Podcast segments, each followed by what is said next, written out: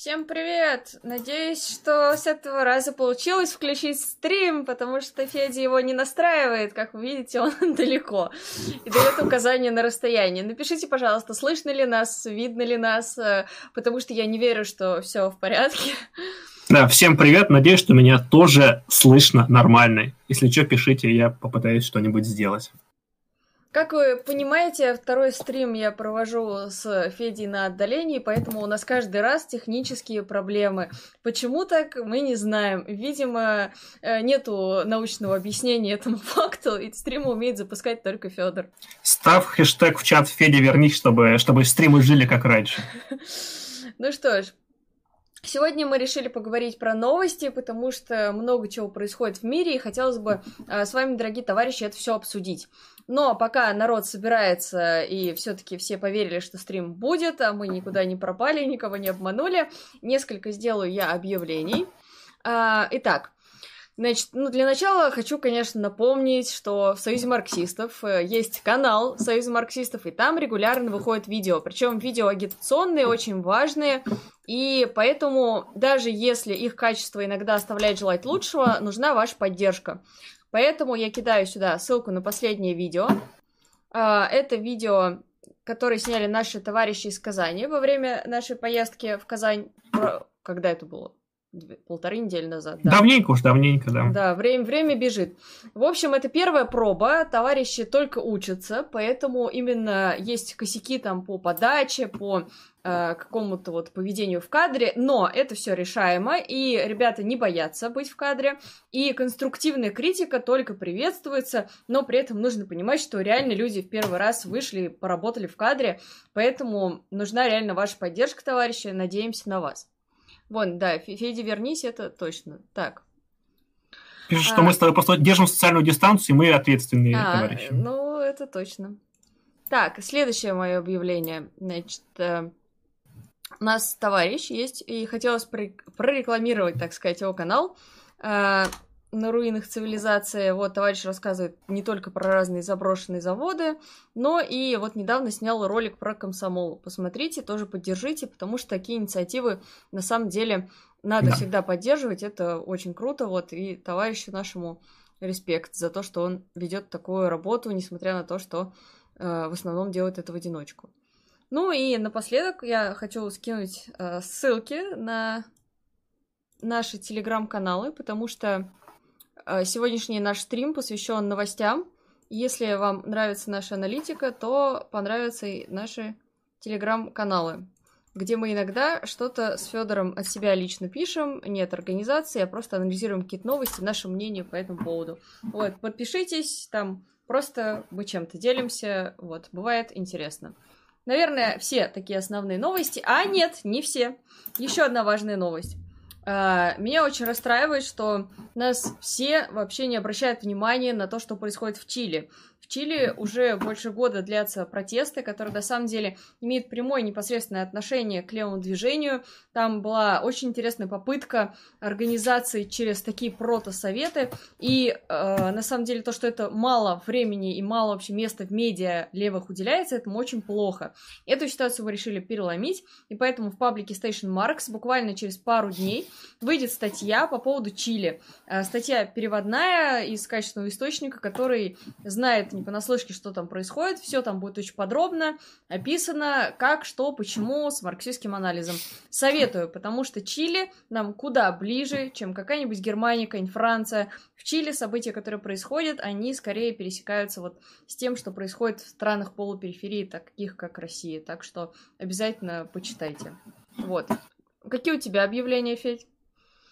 Вот, ну, у меня в целом э, объявление, наверное, самое, наверное, такое главное, и то, что, ну, скажем так, локально главное, то есть не такое глобально масштабно-планетарное, но, наверное, всех стоит сказать, что у нашего товарища, у Жени Родионовой, случилась беда. Вот, кто следит за новостями, может быть, видел.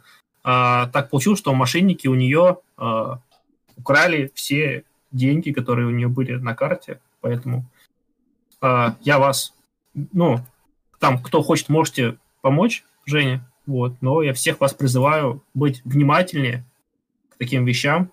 И если вы думаете, что для вас все это просто и очевидно, то отнеситесь к этому ответственно, потому что многие из ваших близких, возможно, э, не в курсе про какие-то такие вот простые вещи по какой-то простейшей информационной безопасности.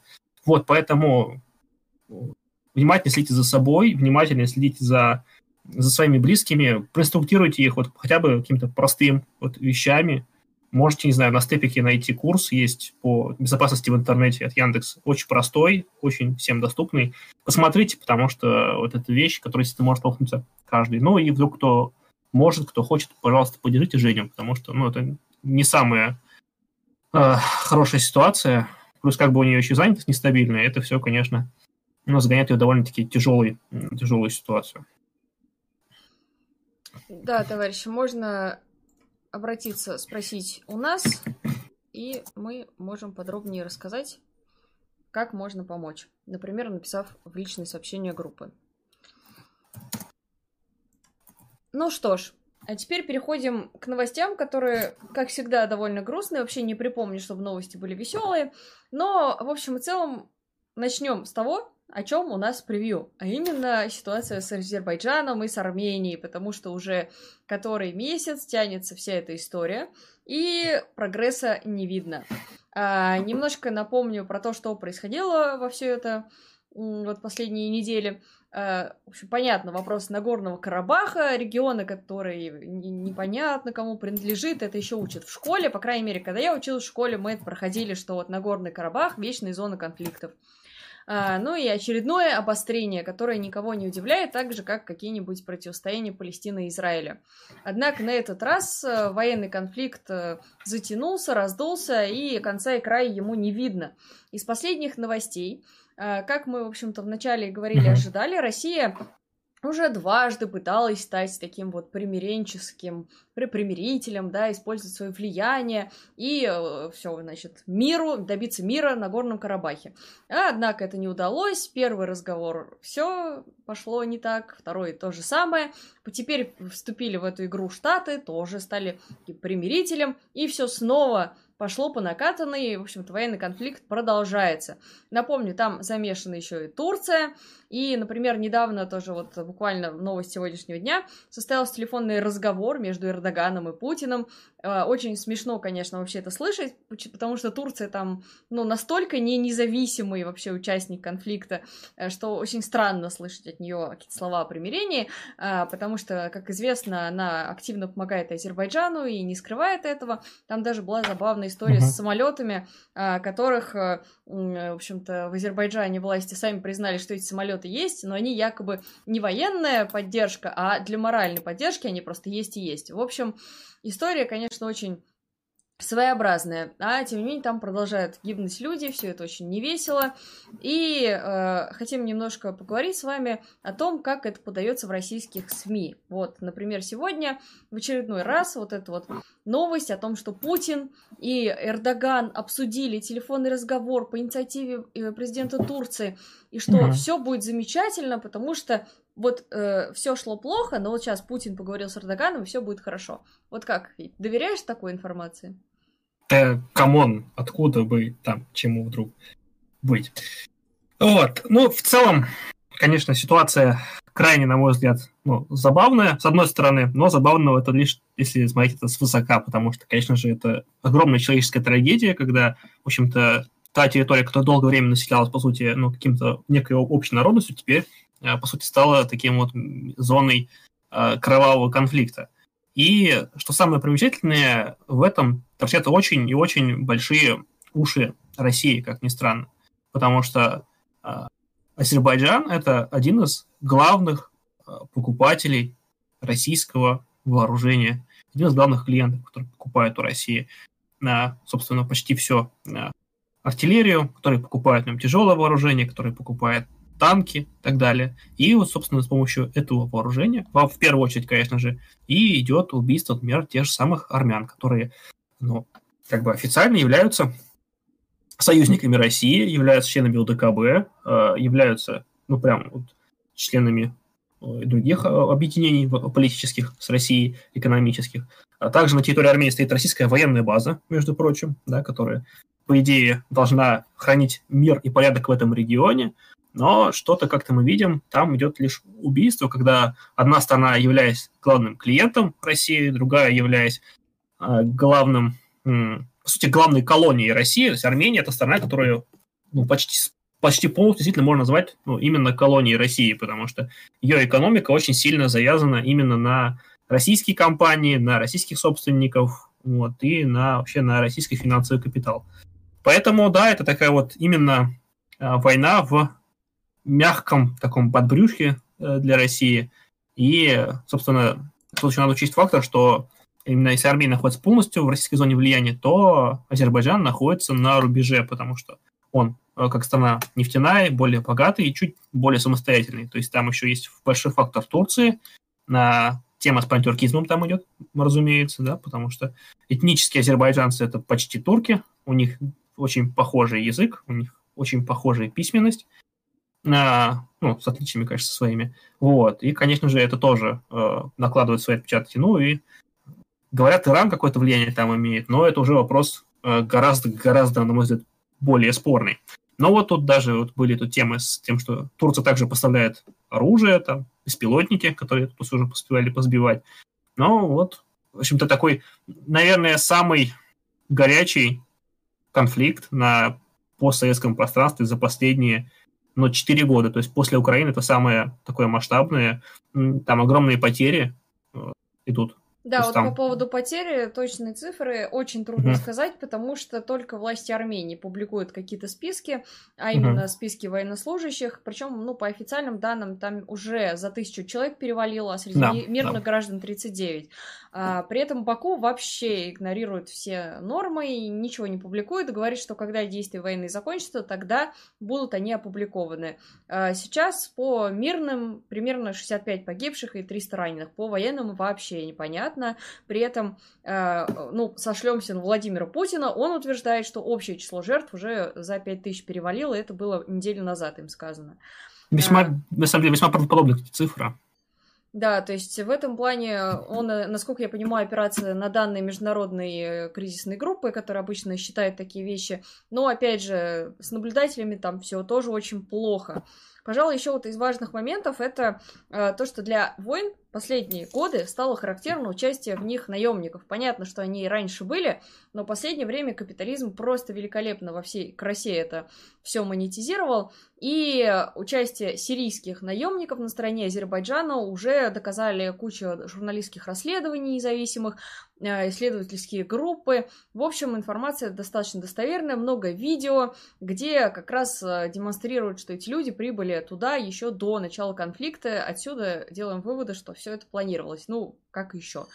Но по цифрам интересно. Вот как вы думаете, сколько получают в месяц наемники, которые там воюют? По данным, да, от 600 долларов до 2500. Вот 600 долларов в месяц. Как вам такие цифры? Ну вот, ждем, когда туда приедет играть оркестр из России. Если уже не приехал. Если уже не приехал, да, то тоже этот фактор как-то пока ну, мало обсуждается, а тем временем э, я думаю, что неофициальное присутствие фрилансеров и прочих людей доброй воли там очень быстро окажется, если Россия по-настоящему решит в это дело вмешаться, если, опять же, уже не вмешалась. Плюс, как бы, считаю, довольно легко сделать, потому что в России населяет огромное количество этнических армян, этнических азербайджанцев, поэтому навербовать людей даже, ну, тех, кто будут э, этнически подходить, по языковому принципу подходить, очень и очень легко. Вот, э, кстати говоря, напоминаю, задавайте, товарищи, ваши вопросы. Сейчас мы немножко обсудим новости, ну и параллельно будем включаться и э, с вами тоже вместе их обсуждать. Вопросы можно задать здесь, можно вопросы задать за донат по ссылке. Э, собираем мы деньги на стримы, и не только стримы, а видео по истории партии. Мы уже приблизились к финишной прямой съемок второй серии. Так что, кто внимательно следит за нашим инстаграмом, может видеть, что там регулярно ведется работа, и скоро все будет уже сделано. Тут зрители пишут, что якобы не работает полоска донатов. Но не факт, что она не работает. Она иногда работает, иногда нет. В прошлый раз не работала, но там были технические проблемы куда хуже, чем в этот раз. Ну вот, пишет, что вроде как то же самое. Вот, потому что твой как два пришло, но что-то они не отобразились, как я понял. Вот. Ну что ж, ну, э, давай зачитаем их, раз такие дела. Давай я, давай я прочитаю. Первый нам присылает команданта 500 рублей на благие дела. Большое спасибо, командант. Вот. А как непросто 80 рублей, Вестник Поли пригрозил избить Потапенко за шутки в свою сторону. Левое движение дискредитировано? Вопрос. Левое движение не дискредитировано. Нет. Вот. Но я думаю, мы, если будем слушать, то точно не в рамках Азербайджана эту тему. А... Большое спасибо всем тем, кто поддержал. Да, спасибо, Пойдем товарищи. Дальше. Э, да, конечно, новость с Арменией и Азербайджаном, она еще и печальна тем, что ее очень трудно найти в адекватной подаче. То есть э, я поизучала российские СМИ и, в принципе, не нашла никакого адекватного взгляда. Более-менее нормально освещают немецкие СМИ. Вот тот же Deutsche Welle более-менее еще нормально. Э, ну, вот, э, понятно, там, информационные агентства чисто подают в лоб, ну, как так вот, как есть. Вот, все остальные прям очень сильно загибают в сторону России, которая великолепно решает конфликты. И э, давайте вспомним хоть один конфликт, который Россия помогла решить за последние годы. М, какие же это конфликты? В Сирии очень помогла, там прям Россия так помогла, что до сих пор помогает. А, на Украине тоже очень-очень помогла. Где еще Россия помогла? В Ливии, точно, в Ливии. Так.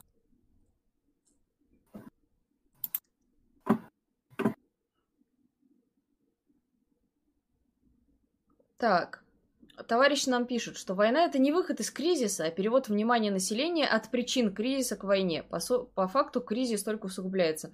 Э, в принципе, да, совершенно верно потому что вот такие вот прокси-войны, они в основном идут еще из-за э, передела рыночков, и в то же время, э, потому что сужается очень поле, и приходится уже э, решать эти вопросы в таких вот спорных регионах. Вообще, в принципе, обратите внимание, сколько конфликтов вот таких вот вспыхнуло в спорных территориях, э, при том, что, казалось бы, это уже такие давно заглохшие и такие вот вяло текущие моменты, а нет – и все это именно в последние месяцы, когда усугубляется экономический кризис.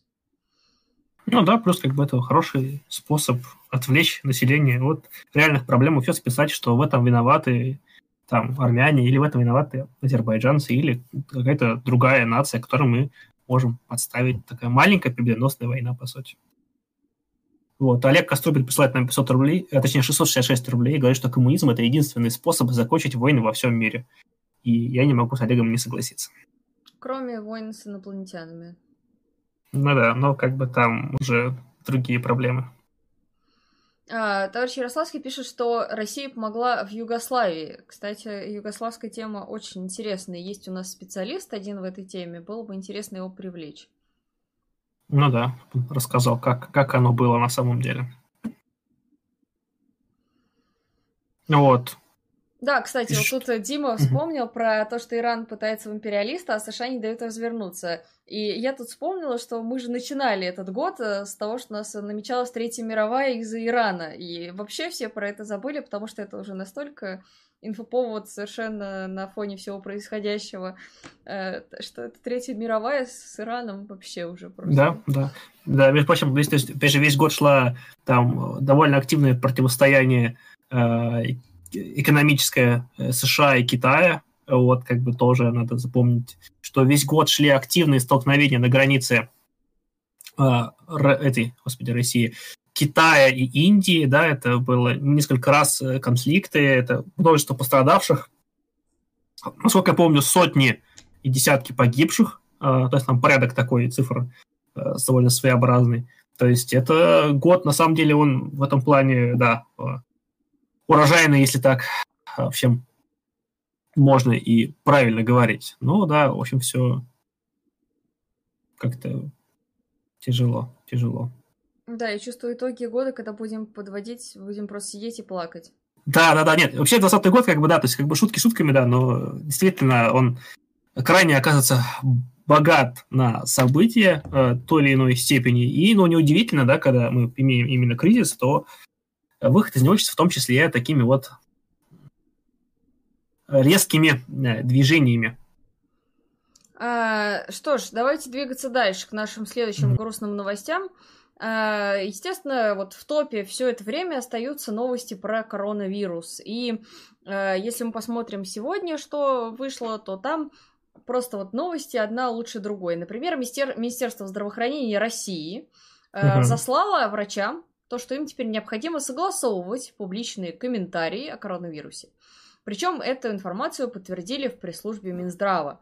Напомню, на канале Союз марксистов выходил ряд роликов, например, про фельдшера, который оказался вынужден э, платить огромный штраф, ему записали этот штраф из-за того, что он как раз давал комментарии и э, крайне негативно отзывался о системе здравоохранения, критиковал ее и вообще много кому прилетало. Вспомним другие публикации наши печальные, когда делали подборку о врачах, которые покончили с собой из-за того, что дали какой-то публичный комментарий, после чего их обвиняли э, в каких-то несусветных вещах, что они там виноваты в том, что коронавирусом заразился весь рядовой состав больницы и так далее.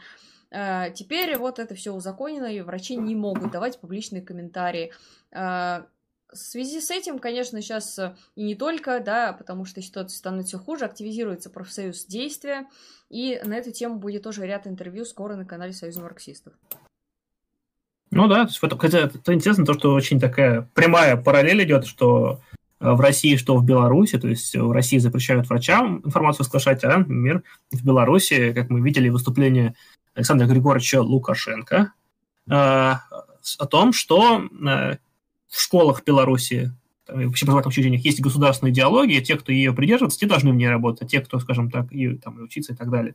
А те, кто ее не разделяют, те, кто ей не придерживаются, те, как бы, тем делать нечего. И, например, последние вот дни, да, там, сегодня, в частности, была куча новостей о том, что тех студентов, которые э, принимали участие в э, акциях протеста, их сегодня начали э, увольнять из э, высших учебных заведений белорусских. Там очень много случаев, то есть довольно много акций солидарности сейчас с ними проходит в Беларуси, то есть в частности по, по разным университетам. Там очень много вот именно материалов с этим, то есть в том числе с преподавателями, как э, некоторые из них э, таки, довольно-таки рьяно э, выполняют свои э, приказания себе, то есть там и рукоприкладство э, доходит, и оскорбление, и чего только там не происходит. С одной стороны, их как бы, наверное, можно понять, с другой стороны, наверное, уже и нельзя. Вот. Так что такая ситуация тоже, э, скажем так, еще одна показывающая, что Россия с Беларусью отражаются друг в дружке, как в кривом зеркале. И по поводу массовых протестов, э, переходя с Беларуси, нельзя не отметить Польшу, потому что там протесты вышли по, казалось бы, вообще э, причине, не связанной там ни с короной, ни с чем вообще.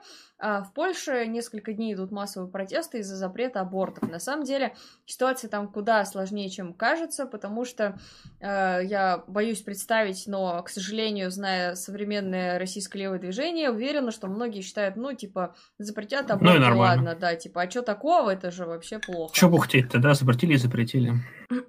Но в Польше левые, в принципе, обычные граждане думают иначе. Дело в том, что в Польше у власти очень консервативная партия «Право и справедливость». Называется она «Мила», но там нету никакого права и справедливости. Точнее, оно есть, но только для правящей буржуазии. Э, партия очень консервативная, причем в Польше, где в принципе, очень жесткое законодательство относительно абортов. Там вообще их можно было делать как раз-таки в случае изнасилования, э, когда с плодом что-то не так, э, в случае ну, противоправных действий. И теперь еще и это хотят отнять у женщин, которые там живут, потому что теперь как раз-таки речь идет о поправке Конституционного суда о том, что нельзя делать аборт даже в случае дефекта плода. То есть речь идет о том, что если женщина узнает, что, например, это будет 100% мертвый ребенок, он в принципе не может родиться ни здоровым, ни живым, она тем не менее не может сделать аборт, и она обязана будет ждать эти 9 месяцев, э, соответственно, на ее здоровье это, естественно, скажется негативно, рожать и проходить э, через не, не самый психологически приятный момент рождения мертвого ребенка. Это звучит все ужасно, и говорить про это очень некомфортно, но э, сам факт того, что это просто ждет тысячи женщин в Польше совершенно ненормально, поэтому люди выходят протестовать. А почему вот вообще такие законы вводят в Польше? Дело в том, что действительно консервативные круги там опираются на э, наиболее э, вот такой вот слой населения, который, э, собственно, католики, которые а, у власти, которые э, обладают капиталом, там сильная католическая церковь, хотя, казалось бы, да, папа в последнее время делает довольно двусмысленные замечания, но это не важно в Польше, потому что там все однозначно. Им нужно сейчас укрепить свою консервативную власть, они опираются на слои населения, которым нужно больше консерватизма. В Польше все становится хуже и хуже, экономический кризис по таким странам ЕС бьет в первую очередь, то есть Польша, Прибалтика страдают сразу же ну, как наименее сильные экономически. Поэтому, естественно, нужно свой электорат э, как раз таки вот э, задобрить. А то, что при этом начинаются массовые протесты, это уже э, в первый раз удалось им отстоять против этих поправок. Сейчас, ой, далеко, к сожалению, не факт, потому что э, тут же из-за коронавируса запретили массовые протесты. Что мне очень понравилось, что польские активисты тут же сменили тактику. То есть все, им запретили, их вяжут, причем очень жестко разгоняет полиция э, избиение, газ и так далее. И они начинают проводить э, срывы церковных служб просто приходят туда, мирный протест, садятся и срывают службы. Э, то есть очень быстро и огромному количеству людей в протесте удалось сменить тактику. От тактики, которая стала проигрышной, до тактики, которая еще некоторое время будет работать. Это то, что нам нужно вот в этих протестах внимательно рассмотреть. Э, так что вот такая вот история весьма... Комментарии нам пишут, да очень хорошее замечание мне нравится, что лучший пример по применению абортов был у Фиделя Кастро в размышлениях командант. Если аборт запретить, то женщины будут делать их подпольно в антисанитарных условиях у всяких левых врачей, как результат подорванное здоровье. Ну, совершенно верно. То есть, как бы, ты можешь пытаться запретить, скажем так, но их все равно будут делать. Просто это рождает черный рынок. И это просто будет носить вред. То есть даже с точки зрения такого вот здравого смысла это не самое лучшее решение. Ну, это попытка э, механического решения проблемы. Меньше рожают, запретить аборты, и э, все будут счастливые семьи, радостные бегать с детьми. На самом деле, конечно, нет.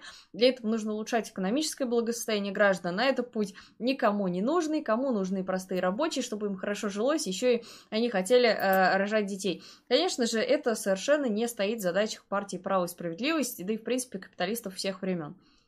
Ну, как бы, да, плюс довольно-таки, знаете, поляки довольно-таки многие работают не у себя, они э, как находящиеся в еврозоне, они могут ехать, они, и как они делают, они идут работать в основном в Германию, и там выступают в роли такой более дешевой рабочей силы, а на их места, наоборот, приезжают жители э, в Польшу работать постсоветского пространства, там, украинцы, белорусы и так далее и работают там. Ну, как бы, действительно, в этой ситуации, с чем можно говорить, нужно, нужно запретить аборты. Классная, э, хорошая тема. Вот тут э, ряд людей пишет по поводу того, что, вот о чем мы говорили, что аборт – это убийство, да, но, слушай, тема, э, конечно, холиварная, да, во многом, но давайте попробуем хотя бы в базовых вещах разобраться. То есть, что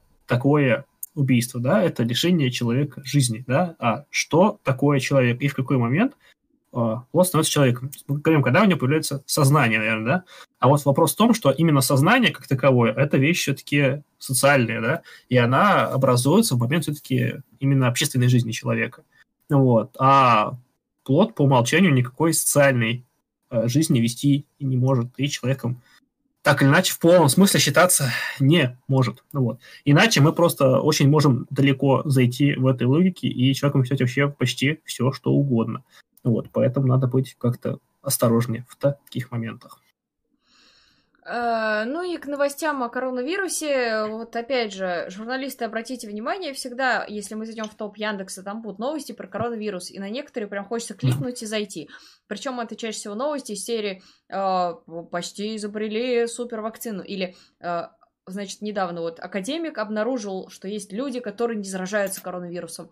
Все тут же открывают эту ссылочку, э, чтобы узнать, потому что вот там будет написано, у кого голубые глаза и светлые волосы, те не заражаются. И ты такой, ой, ура, я, мне повезло. Э, просто у меня светлые волосы вообще. Ну, а так, если смотреть на эту новость внутри, то оказывается, что новость просто ни о чем, потому что там какой-то академик сказал, что, ну, типа, да, есть те, кто вроде как не заражается, ну, наверное, они есть, а кто они такие и какие у них вообще э, особенности, мы не знаем. И вообще мы ничего не знаем, но эту новость подали. Вот, во-первых, и академика пропиарили, а с другой стороны еще и такую вот кликабельную новость сделали. А с другой стороны, тоже вот э, есть новости, которые подают наоборот, очень-очень издалека. А, о том, что, например, некоторые добровольцы, которые испытывали вакцину, положили положительный, получили положительный результат теста на коронавирус.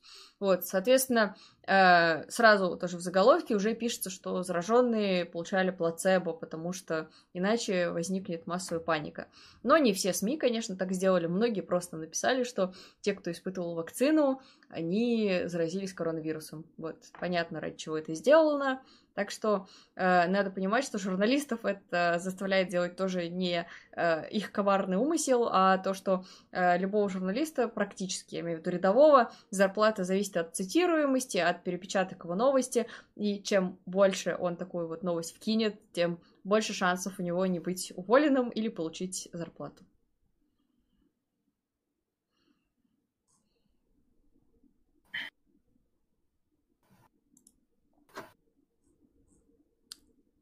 Ну что ж. Так, что пишут? Спрашивают, ком- коммунистично ли скачивать торренты в интернете? Очень интересная тема волнует наших товарищей. Это максимально коммунистично, скажу я вам. Потому что ты раздаешь другим бесплатно. Весьма. Так, и все здороваются в чате, все, видимо, очень давно не виделись. Я вообще удивлен, что у нас обсуждение такое отвлеченное. У нас уже, мне кажется, зрители стрима во многом существуют в неком своем э, пространстве, они ходят на стримы не на нас посмотреть, а друг дружкой пообщаться, потусить, типа, вот давно не видел, там, брат, брат, как там, как ты, брат, там, вот это вот все дела.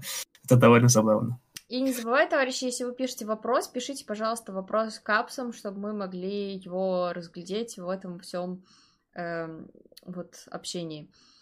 Вот, ну и здорово. можете писать вопрос с донатом, вы нас поддержите, и вопрос мы точно не пропустим. А Дмитрию Шемяке я хочу сказать, что комментарии у нас идут еще и трансляции на Ютубе. Можешь перейти сюда, здесь более активный чат. Да, комментарии мы читаем. Так, ну, да, да, спасибо, я поправила рукав. Спасибо, что сказали. Ценю. Да. Вот 4Е пишет нам, посылает нам 100 рублей, большое спасибо. Прокси войны это новинка. Азия, Африка во время холодной войны, где схлестывалась политические интересы гегемонии, это был отличный полигон для отработки нынешних методов. Не, действительно, прокси войны это вещь, которая существует довольно-таки давно, просто сейчас она стала основным способом, э, скажем так, ну да, это не, нельзя сказать, что это полно, полноценная придумка сегодняшнего дня, конечно, это все уже украдено нас, и все уже нас изобретено, и все новое – это хорошо забытое старое. А, тут говорят, а вам не говорили, что Саша Серова на вас похожа? Вот проблема в том, что я не знаю, кто такой Саша Серов. Или Саша это, это мальчик, это мальчик или девочка просто? Ну да, универсальное имя. А, спрашиваю. А Саша Грей, Саша Грей может это Сашей Серовой? Слушай, а, видимо, да, видимо, про эту шутку. И... Видимо, шутка, я, я себя понял шутку. А, итак, вот, по поводу Ирана вопрос. А что Иран вообще делает в этом конфликте Армении и Азербайджана? Но Иран, он географически близок, и в целом вообще регион Каспийского, Каспийский регион в целом для него является довольно-таки важным. Другое дело, что сейчас Иран во многом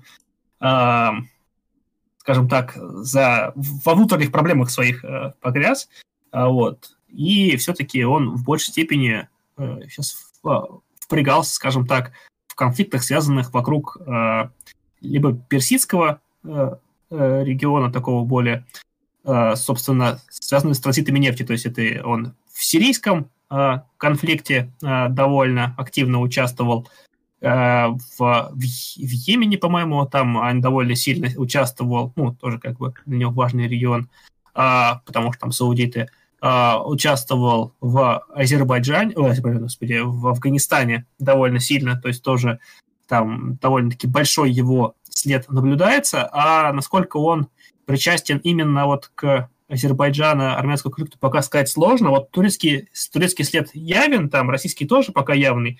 Вот с эм, иранским я пока следов каких-то не видел, но поживем, увидим. Там просто пока нет какой-то явной позиции. По крайней мере, я не встречал. Может быть, я со всей этой работой все мог пропустить. Если кто-то вдруг видел какие-то э, высказывания или какие-то новости именно насчет Ирана, скиньте, было бы реально интересно. Итак, вопрос от 4Е 100 рублей. Прокси-войны новинка. Азия Африка во время холодной войны, где схлестывались политические интересы гегемонов, это был отличный полигон для отработки нынешних методов. А, ну, прокси-войны это, конечно, не новинка прям вот последних каких-то лет. А, это естественное следствие развития капитализма, и, в общем-то, то, что мы сейчас видим, это, ну, в общем-то, совсем, совсем не то, чтобы прям вот первый раз происходит во время истории. Так что а, если мы посмотрим, конечно, на Азию и Африку времен холодной войны, да, можно ли вот проводить такую аналогию? Но это уже более спорный момент. Здесь, смотря как мы рассматриваем Э, есть несколько подходов, я сразу озвучу, да, то, что, например, некоторые считают, что в СССР там э, не удалось создать собственную систему, и она встроилась э, в мир систему, которая существовала, и тогда это в эту концепцию укладывается. А другие считают, что СССР все-таки строил социализм, и таким образом это была все-таки борьба не за рыночек. Вот тут замечательный эм, донат нам пошел в тему Азербайджана, продолжим как раз его. А, я не могу прочитать ник, накачаться на слово Марц, пусть так и останется для нас, товарищ Марц. 80 рублей, ага, скажешь, как скажешь, это не потому, что Советы обострались с границами в свое время и отдали Карабах лояльному Азербайджану, а это капиталисты, что натурально, на самом деле, что там конфликт. А, но, конечно, замечательно, но мы давайте вспомним, какие там были конфликты Э, в 20 веке, не считая уже, конечно, перестроечных. Там в целом, на самом деле, это был довольно стабильный регион, где в целом ну, э, армяне совершенно спокойно жили в Азербайджане. А азербайджанцы совершенно свободно жили в Армении, и никому это не мешало. Даже там, например, то самое, то там, так называемые бакинские армяне, например, да, которых там было довольно-таки большое количество. У них даже а, вообще, насколько помню, фамилии отличались по э, своему, то есть, ну, по сути. Вот, то есть, вот это, я даже несколько человек знал, тех, кто в то время, все время пришлось бежать от геноцида оттуда, и что это а, виноватые советы в этих границах нет, это этническое расселение, историческое расселение, и мы никуда не можем от этого деться, потому что когда мы находимся в неком едином экономическом пространстве, то люди неизбежно будут перемешиваться. Например, во многих регионах России там вторым по списку а, национальностью является мир, ну, после э, русских обычно, является, вторыми очень часто идут, например, татары. Что ж, мне татар всех, что, надо всех выгнать в Татарстан и там это, запереть, что ли, или что это такое? То есть люди перемешиваются, не должно быть границ какого-то, где люди могут жить, а где люди жить не могут. И наша услов... задача в том, чтобы создать условия, где люди разных национальностей могут, э, с одной стороны, жить все вместе, с другой стороны, не сливаясь в какой-то единый плавильный котел, где каждый ну, по-прежнему может сохранять свою некую самоидентичность, может быть, свой язык, свою культуру, но э, могли жить, работать вместе, чтобы по-настоящему было нечего делить. И вот если мы посмотрим, опять же, то есть э, все э, именно их такую более-менее социалистическую историю, у них все было более-менее в порядке. Да, там были какие-то эксцессы, да, там был какой-то национализм, но это был скорее пережитки прошлого, чем именно по каким-то э, причинам. То есть мы если брать прошлый век, то у нас было куча национальностей и жило в одних границах. Там Россия с Украиной, с Белоруссией, там с Грузией, э, там Азербайджаном, Арменией, Казахстаном и так далее. То есть и ничего, как-то все нормально вполне себе существовали, и поводов для конфликтов таких вот басовых не было, и как-то вдруг люди не воевали. А воевать начали когда? Когда пошли рыночные преобразования. Совпадение? Ну, сами решайте. А, вопрос, а что там по выборам в США? Подкреплено ли это противостояние капиталистических групп? А по выборам в США там все довольно интересно в том плане, что если мы посмотрим, то вроде как никакой интриги нет, у Трампа супер антирейтинг, и вообще, если бы все решало всеобщее голосование, он бы, конечно, проиграл. Но, напомню, в США очень интересная избирательная система, и там непопулярный кандидат может выиграть благодаря тому, что там люди не напрямую выбирают, а они выбирают своих представителей, э, которые в дальнейшем, значит, с помощью там разные штаты, э, в общем, по- по-разному это считается. Очень интересная система, и реально черт ногу сломит. Я когда работала на выборах в Штатах в шестнадцатом году, э, как раз вынуждена была ее подробно изучить реально очень сложная система, и более того, сами граждане США ее вот далеко вообще не все понимают. Там в школе, конечно, проходит, но она слишком сложная. Ну, как, кстати говоря, и жители России не все тоже разбираются в особенностях, там, не знаю, муниципального управления, там, какие субъекты федерации, какими правами обладают, ну, понятно. Так что сейчас, если мы посмотрим, казалось бы, ну, естественно, противостояние капиталистических группировок. Тут как бы спору нет. В принципе, там сами партии, их э, борьба на этом построена. Э, республиканцев и демократов. Но если мы посмотрим, у Трампа просто вообще супер антирейтинг, больше, чем у кого бы то ни было. Даже, по-моему, он перегнал Буша, э, ну, я имею в виду младшего Буша после войны в Ираке, что очень сложно было сделать. А, но, тем не менее, в шестнадцатом году тоже никто не верил, что он выиграет и я помню, какой это был шок. Так что я бы вот, знаете, вот если бы там какая- какие-то вот игры на ставках, я бы не стала ставить на то, что он проиграет.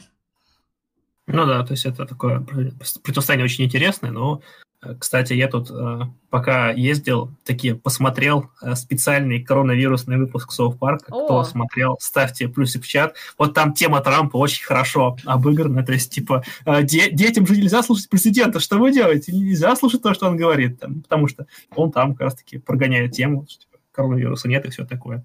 В общем-то, это в значительной степени близко к правде, и этот выпуск является, на мой взгляд, довольно-таки хороший, адекватный политической сатирой на то, что происходит в США. Ну, а тема с масками вообще, это и нас касается, там прям да. жизнейшая, да. А, вопрос. На фоне войны в Армении и Азербайджане социал-шовинистская позиция у некоторых коммунистов начала развиваться, как у того же социалиста Армения. Как думаете, стоит ли это разбирать? Мне кажется, что э, стоило бы это разобрать, и, в принципе, я бы, наверное, Тут для анализа взяла даже не только этот конфликт, а и протесты, потому что uh-huh. протесты в США и Беларуси и вот тот же конфликт э, вокруг Нагорного Карабаха, они выявляют каждый раз вот этих вот, вот коммунистов, да, которые встают все время на социал-шовинистическую позицию, и было бы неплохо проанализировать это комплексно, потому что я из раза в раз наблюдаю, что э, те, кто выбрал вот одну позицию во время протестов в США, потом тоже про Беларусь говорил, что там, значит, вот то же самое, и, и в общем-то, и с Нагорным Карабахом тоже вот выбирает все то же самое. Мне кажется, вполне формируется коллектив уже у них. Так, пишет, хотя по поводу Socialist Армения, кстати, это армянский филиал Политштурма, если кто вдруг не знает. Так вам просто на всякий случай, э, чтобы знали, кто там есть кто. Вот, пишет по поводу, что Армения кругом права из-за права нации на самоопределение. Но тут сложно сказать на самом деле, там все хороши. То есть дело в том, что Армения, по сути, оккупирует часть территории Азербайджана на самом деле. То есть э, Азербай... Э, э, Карабах же это же анклав внутри э, территории Азербайджана, и, по сути, он оторван от, от основной территории Армении. И армяне, в общем-то, насколько я, насколько я знаю, может быть, я ошибаюсь, но, по-моему, они занимали часть этой территории, то есть этого перешейка, который их разделял.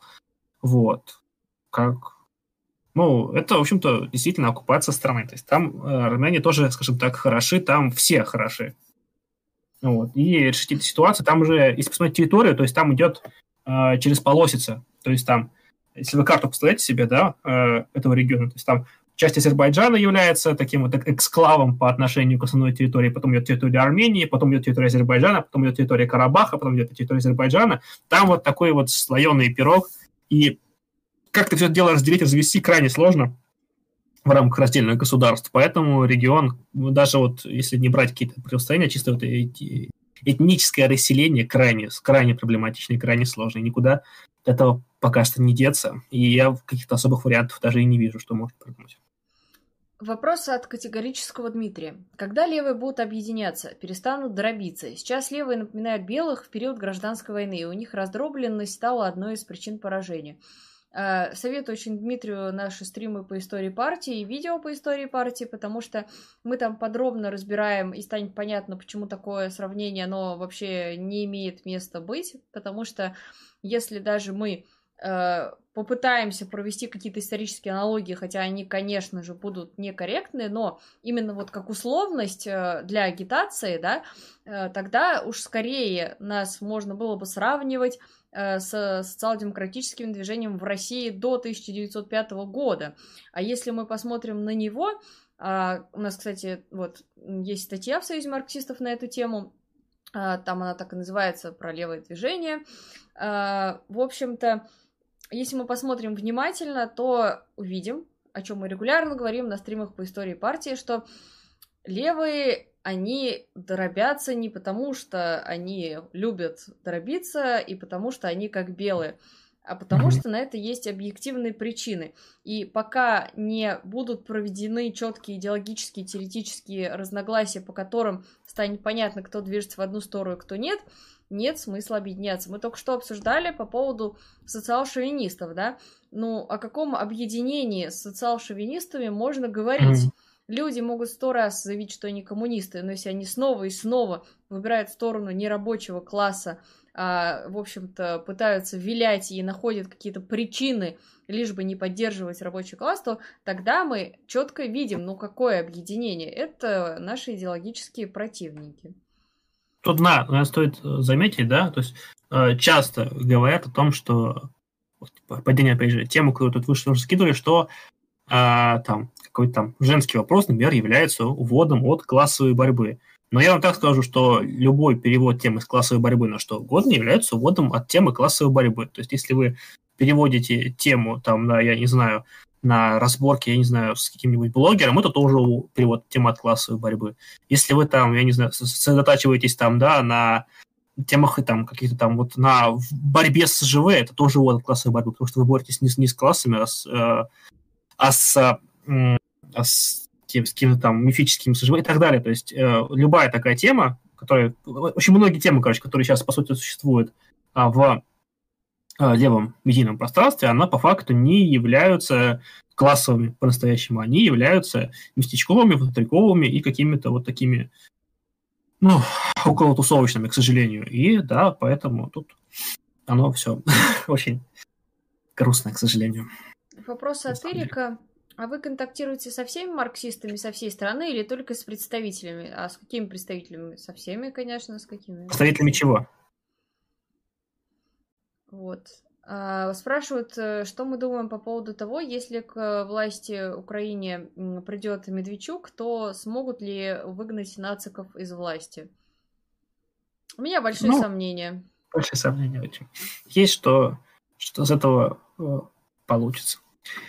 А, потому что там это довольно-таки мощный фактор а, политический и силовой. То есть это то, на что действительно это инструмент, на который можно опираться, плюс как бы это Э, момент все-таки он не возникает из ниоткуда, это вполне себе, ну, по сути, ну, почти частные армии у их спонсоров, скажем так. Поэтому это важный и нужный инструмент, без которого современная украинская политика существовать а, не может. То есть, если, например, а, в России создание таких вот каких-то частных структур военных практически невозможно, да, все-таки у нас все-таки монополии есть у, у если, и, или у самого государства, или у суд сверхприближенных к ней, да, на какие-то такие м, организации и мероприятия, то, в свою очередь, э, на Украине это, ввиду, опять же, их исторического отсутствия некого вот этого вот э, центрального какого-то олигархата, вот этого, то там этот как так, силовые инструменты там вполне себе легализованы, как эти вот все формирования вооруженные, как те самые там, нацбатальоны и так далее, и так далее. Так что это отвечает, скажем так, текущей ситуации на Украине и потребностям э, их правящего класса. Anyname присылает там 2000 рублей и говорит, здравствуйте, товарищи, здравствуйте, товарищи Anyname. Злой Левак присылает нам 80 рублей. Армения и Азербайджан вместо войны и человеческих жертв могли бы зарубиться в нарды с территории на кону. Но смешно, смешно. Да, но действительно лучше, лучше играть в нарды, чем воевать. Это безусловно. Но лучше не, не делать это азартными играми, а просто на интерес. Азартные игры тоже зло. И ставки зло. Не надо так. А, так, по поводу права народов на самоопределение идет тут очень интересная дискуссия, что право на стороне НКР, а, Азербайджан суперреакционная диктатура на побегушках у турецкого империализма. Ну, здесь мне бы не хотелось, наверное, разочаровывать, что в Армении тоже не социализм. Но далеко не социализм. Но, в общем-то, понятно, что речь идет о конфликте двух буржуазных государств, а не о том, что там социалистическая какая-то повестка да. есть. Проблема в том, что не дошло бы там все до какой-то, ну, до резни. Вот чего я боюсь, чтобы там опять какой-нибудь геноцид тех же армян не повторился. Кстати, азербайджанцы, опять же, отрицают геноцид армян, в том числе тот, который турки проводили. Так, просто в копилочку. Тут очень много вопросов про, э, на мой, насколько я помню, запрещенную на территории РФ организацию. Могу ошибаться, на букву Х. Кончается на ЛА. Да, она, по-моему, она запрещена на территории Российской Федерации, соответственно, мы не будем сейчас э, говорить Чем? о ней. Возможно, было бы интересно, в принципе, осветить то, что происходит на Ближнем Востоке с точки зрения этих группировок, но это, я боюсь, тема отдельного стрима, потому что я немножко разбираюсь за происходящее в Сирии, вот в плане таких группировок, потому что я, когда работала э, журналистом, я долгое время изучала то, что делали эти группировки. Моя задача была следить за их новостями. Это, кстати говоря, ну, можно было делать, потому что как журналист я должна была это делать. А так, в принципе, это ну, запрещено вообще в интернетах. Вот. Э, и я отсматривала разные их планы, видео, и мои коллеги тоже, и поэтому более-менее разбираюсь. А что касается других стран, тут, э, боюсь, я, например, не эксперт. Нам бы, конечно, какого-нибудь эксперта по Ближнему Востоку пригласить на самом деле на этих тем. Очень было бы, мне кажется, интересно. Вопрос. За кого бы вы проголосовали в США, если бы это было обязательным и не было варианта против всех? Ну, я могу сказать, что я ходила и голосовала в США, потому что, когда я там работала, у меня было такое редакционное задание по приколу сходить и проголосовать на участок. Потому что там, ну, система очень, мягко говоря, вообще никакая. Я, ну да, зашла, проголосовала. Там вообще многие журналисты так делали, потому что это забавно. Вот. Кстати, сейчас проверил, не, не запрещена в России, так что можно обсуждать. А, не запрещена, но вот я как раз сомневалась насчет этого, но... Вот. А, ну, я бы... Что значит обязательно? Я не могу себе представить обязательное голосование. Это что, тебе пистолет приставили? Так Даже тогда... в СССР не было стопроцентной явки, если на то пошло. Да, так если тебе пистолет приставили, так там уж какая разница, за кого галочку ставить. Это трудно назвать свободным волеизъявлением.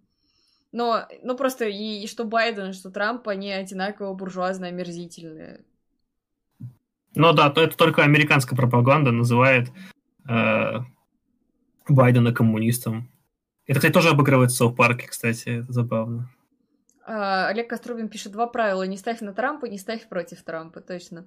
А, кстати говоря, интересно то, что вот э, реально многие сейчас начинают говорить хорошие вещи про Сандерса, тех, кто, вот, казалось бы, его в жизни бы раньше не поддержал, но показательно. Ну, Сандерс явно лучше, чем все то, что то омерзительное, что сейчас э, там существует. Кстати говоря, тоже хотела спросить у наших э, зрителей, Э, вышел сейчас второй Барат, и э, вот спрашивают, смотрели ли мы. Я не смотрела еще, но мне интересно. Компанию. Видели, да, эту надувную фигуру, которую сплавляли по реке? Амазон, это же он прокатывал. Вот они сделали огромного там 15-метрового барата, короче, надули его и по реке сплавляли как рекламу. Это, это классно. Посмотри, поищите вот в интернете реклама Барат 2. Это класс. Э, в общем, я еще не смотрела. Если кто посмотрел уже, напишите. Кстати говоря, он же вроде не в кино, да? Он только как-то... Он Амазон уже его, по-моему, сделал. Да, по-моему, да. Uh, так, вопрос от мистера Глеба. Давай, вот, ликбезный вопрос. Чем отличается нация от национальности? Ну, здесь можно отослать, во-первых, к стриму на канале Station Marks, он называется «Национальный вопрос», там подробно. Ну и, естественно, к работе Сталина, национальном вопросе. Uh, если очень-очень коротко, в двух словах, то нацию uh, ее в основном определяет не только вот то, что человек вот, вот родился такой вот национальности и все. Нет, нация, она формируется из-за того, что у нее объединяют и экономические связи, и общность языка, и общная культура. Э, то есть несколько факторов, которые в итоге формируют ее как нацию. Кстати говоря, да. еще у Клима Жукова есть цикл прикольных лекций про формирование конкретных разных наций. Пишу, сейчас конкретно обращаюсь к, к Тимофею Майорову из чата. Тимофей, если ты сейчас не, не перестанешь писать капсом, ты уже задрал, честно. Я тебя побаню. Не надо так делать. Прекрати. Пиши вопрос просто. Просто вопрос. Просто большими буквами только слово «вопрос», а дальше уже обычно не надо капать в чате. Это прям, ну, раздражает и не дает нормально искать вопрос. Так. Эм... Вопрос, э, который поставил меня в тупик. Когда ваш стрим будут смотреть? Ну, если вы сейчас в нем, то его уже смотрят. Я не понял вопрос. Тоже какой-то он странный. Товарищ 4Е присылает нам 80 рублей. Где можно познакомиться с работами перехода экономики от капитализма к социалистической модели, которая будет актуальнее трудов Ленина, не без уважения к которым, к онам точнее, но по объемам больше набора размытых тезисов. Господи, что? Я, я что-то... Я не, очень понял, то есть э, работы по переходу от капитализма к социалистической модели. Но это надо читать, собственно, литературу того периода, собственно. Когда а, все, я поняла, да. Собственно, дискуссии того периода, экономический доклад того периода читать. То есть это надо искать экономическую литературу того времени. Другое дело, что с ней сложновато, к сожалению, сейчас, потому что никто не пытается изучать нормально, или почти никто не пытается изучать советскую экономику. Ну, можно, опять же, здесь э, послушать лекции Сафронова. Вот. А, кстати, да, у Сафронова уже есть э, его электронная библиотечка, какой-то он цифровой книги по теме. Вот там есть, кстати, да. Спасибо, что напомнила. Так, э, тут, судя по всему, нам пришел еще донат. Аноним 80 рублей. Как думаете, почему власть такие старики? Байден и Трамп и даже Сандерс. А почему не молодые? Здесь все просто, потому что как раз-таки у этих э, есть политический капитал, есть весьма приличный собственный капитал. То есть э, понятно, что вот эти вот старики, они с одной стороны уже многим набили оскомину, с другой стороны, за ними стоят мощные кланы, мощная поддержка, и э, там просто многолетние интересы бизнеса замешаны, и поэтому их поддерживают другие очень влиятельные старички. Поэтому, в общем-то, и ставка на них, а не на молодежь. Вопрос. Есть ролики из Канады и США, согласно которым идет борьба глобалистов, это Байден, и их противников Трамп. Якобы глобалисты готовят новый фашистский режим, они согласных изолируют. Ваше мнение. Но я даже догадываюсь, кто эту тему там примерно продвигает, но, в общем-то, это вполне себе такая закономерная телега а, американских э, консерваторов, на самом деле. Они вот примерно то же самое, то, что Демпартия это вот некие вот люди, кто хотят э, всем открыться и вообще уничтожить э, американский дух, американскую мечту, скажем так, это телега, которую они прогоняют уже очень и очень давно. И, кстати, забавно то, что наша пропаганда в сильной степени повторяет за ними, говорят там, что вот Путин, он-то там лидер там местных, там тех, кто за производителей его, да, а вот там Медведев, это вот там за этих вот торгашей и вот все это безобразие, даже как там словаки для этого умные есть, но я их забыл. А, компрадоры, во, компрадоры даже вспомнил слово. Вот. Вот, а это такие промышленники наши, вот. Это вот из той же степи абсолютно. Но это в основном там, опять же, местная консерва это прогоняет. Это, ну, это в основном мифология теории заговора. Ничего не имеет никакого отношения к правде. Тут э, некто Штайнхаус э, утверждает, что национал-коммунизм, за ним будущее и так далее.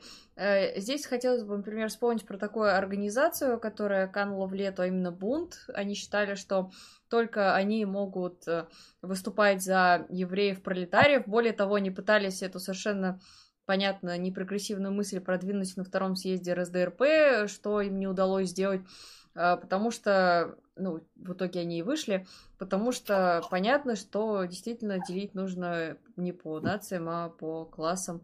Хотя национальный вопрос очень интересный, опять же, советую посмотреть наш стрим, потому что в, в СССР он так до конца и не был решен, что неудивительно, потому что решить его до конца за такой короткий срок невозможно. Пишет Marxist Vision. В Армении не социализм, но там не худший образец буржуазной демократии для экс-советского пространства. В Азербайджане деспотия, где папа передал трон сыну, жена сына вице-президент, все задавлены и так далее.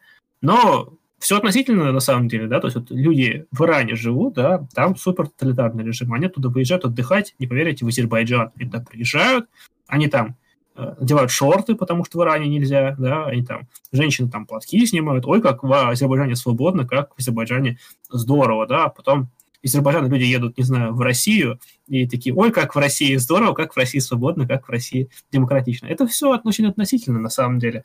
Поэтому, мне кажется, это там в этом плане брать довольно сложно. То есть в Армении, понятное дело, что там прошлого правителя скинули, там поставили другого. Это, наверное, в плане низовой самоорганизации, наверное, э, о хорошем говорит. Другое дело, что э, именно по уровню жизни Армения находится гораздо ниже, и э, она, ну, именно в пищевой цепочке стоит гораздо ниже. То есть Армения это вот именно прям совсем колония, в то время как Азербайджан пытается быть каким-то каким-то и просто местным игроком, да, он менее свободный, но, в общем-то, на самом деле для местных жителей разница там не принципиальная.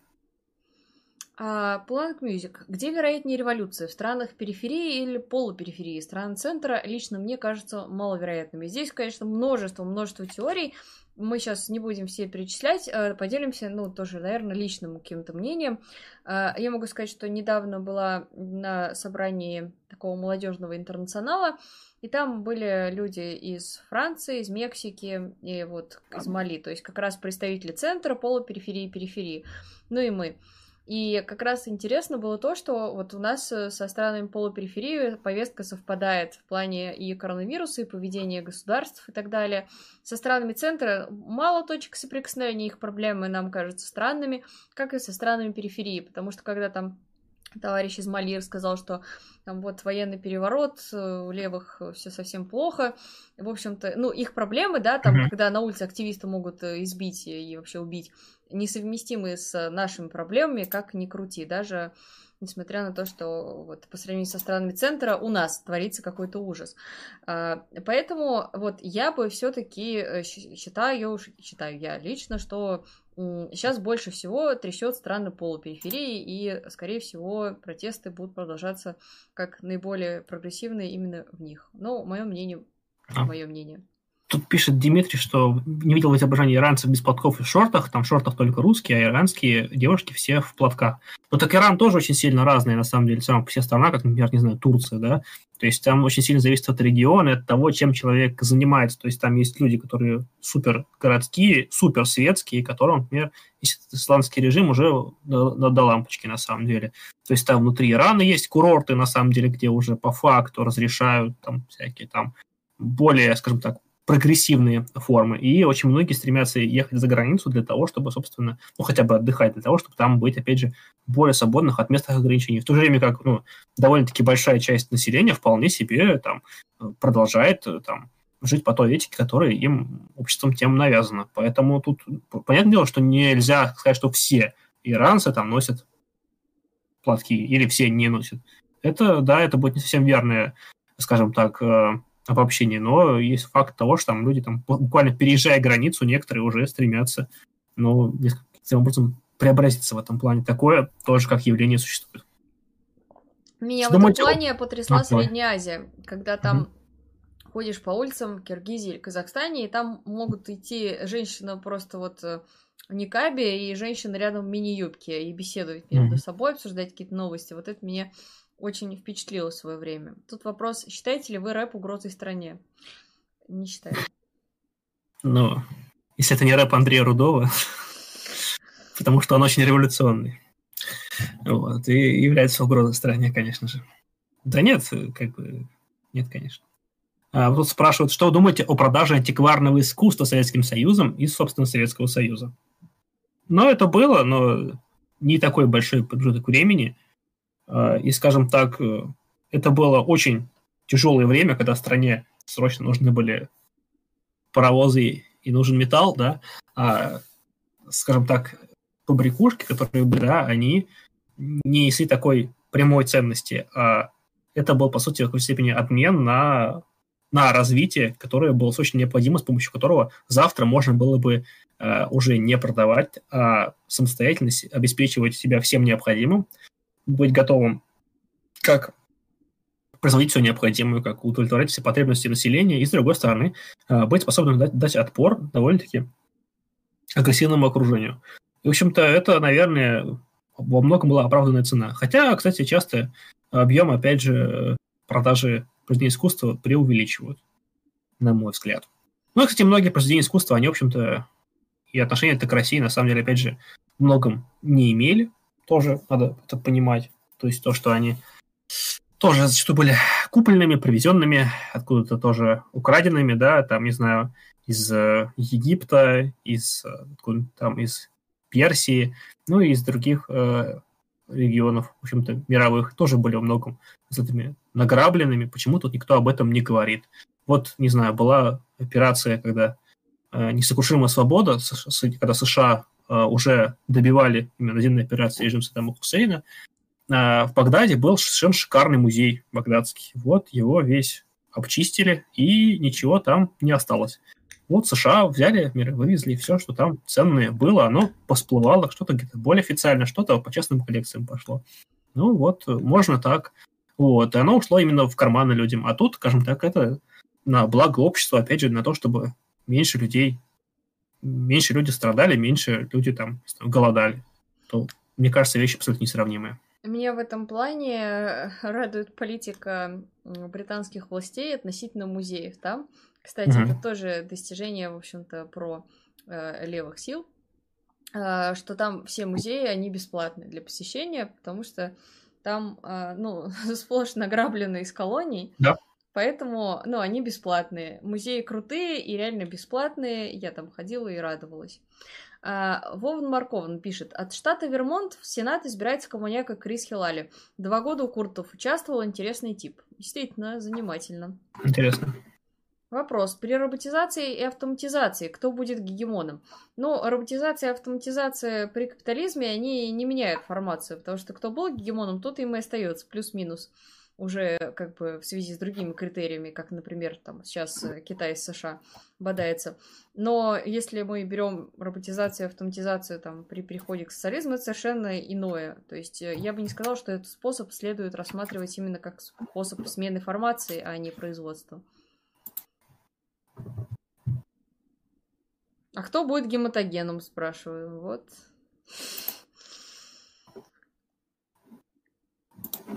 Так. Кстати, а в курсе, да, что гематоген из крови делается, да? Что вы кровь едите?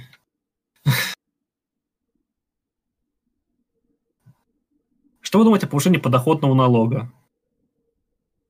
Я не в курсе, его повышают? Ну, там, по-моему, на 2%, Или... да. Ну, это печально, что я могу сказать.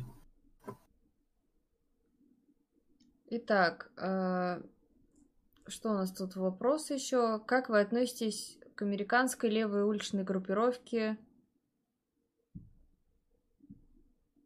Какой? Я на это не поведусь. Ага, понятно. Даже читать не буду. Э, попытка была неплохая, отмечу. Но, но мы в этом плане имеем огромный опыт чтения ваших вопросов. Так. Как определить достаточную развитость производительных сил для перехода к следующей формации? Это можно как-то математически посчитать, например. Но мне кажется, это несколько такое упрощенное понимание все-таки. это все-таки о более высоких процессах, скажем так, и математически это не считается. Зачем Троцкий открыл обрыгаловку под названием KFC? Ну, здесь нужно вспомнить нашу эту любимую забегаловку в Чечне. Как она называется? Мистер Криспи? Криспи. Криспи. Хотя кто не верит, ну, кто, наверное, не все понимают вообще, о чем речь идет. Сейчас я фоточки кину. Да, в общем, в, в Чечне там э, есть э, вот э, забегаловки, которые, ну, там еда такая же, как вроде бы в сетевом KFC, но называется по-другому, и там нарисован другой человек. Он весьма... Вот хотите, посмотрите, как э, в, там в местном KFC вместо полковника Сандерса нарисован чеченец. Вот хотите, посмотрите, вот я вам ссылочку кидаю, обязательно посмотрите. Я думаю, вам понравится. Вот. А кто вас более пугает, Нетаньяху или Эрдоган? Ну, понятно, никто не пугает, но я могу сказать, что с Эрдоганом у меня особенные отношения из-за того, что когда я э, работала в международных новостях, у нас был период, это как раз год, наверное, 16-17, когда э, ты приходишь на работу, и тебе говорят, сейчас у России хорошие отношения с Эрдоганом, пишем хорошо про Турцию. На следующий день приходишь, Сбили летчика, все, у нас плохие отношения с Турцией, пишем статью «Эрдоган диктатор». Проходит пара месяцев, знаете, опять потепление, Эрдоган опять не такой плохой, меняем теперь нашу позицию. А CFC ну. есть в Крыму, да, но это Кри Криспи это реально вот просто это топ. Вот смотрите по ссылке, там вот фоточки есть, прям можете оценить вот все безумие.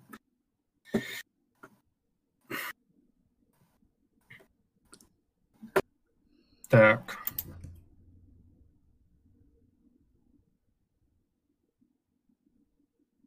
Ну, это как бы, да, видимо, санкции или что такое. Ну, все равно интересно. Вопрос. В Канаде проходят митинги автопробеги. 1500-6000 авто против излишних ограничений прав и свободы из-за ковид. Есть ли у вас информация на местах? Возможно ли смещение фокуса влево? Здесь нам надо обратиться к нашему товарищу Максиму. И он сейчас, видимо, не тут, иначе бы он уже написал. Уже бы пояснил нам за ковид. Но, кстати, да, мы... Не видим. Я не вижу в чате, кстати, сегодня. Максим, видимо, как раз рассекает канадские дороги.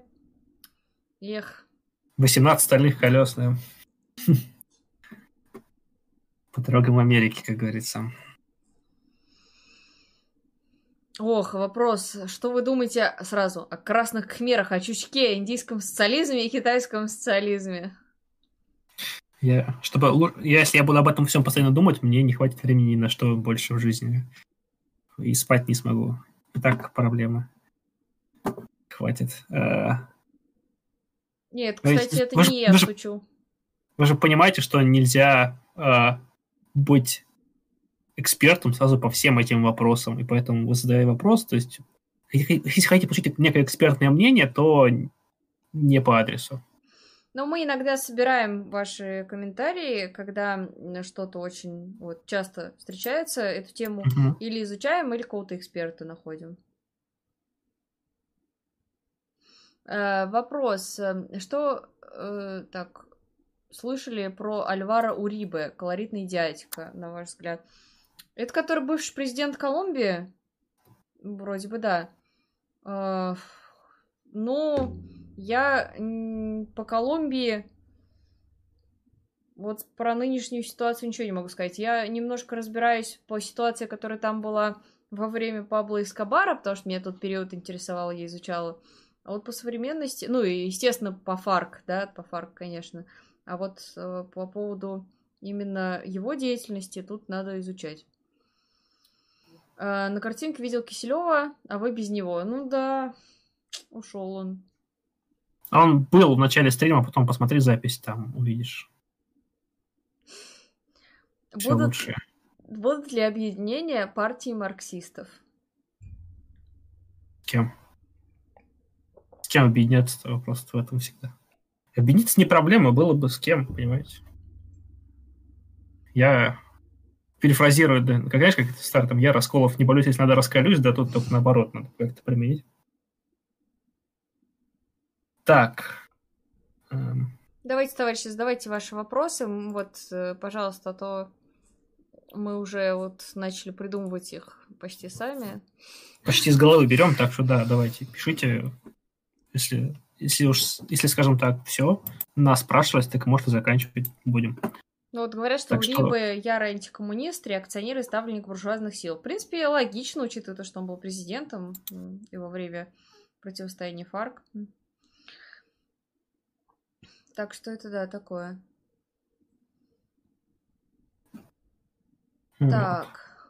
По Ближнему Востоку нам предлагали Суркову позвать. Ну, хм. mm. что мне подсказывает, что не получится.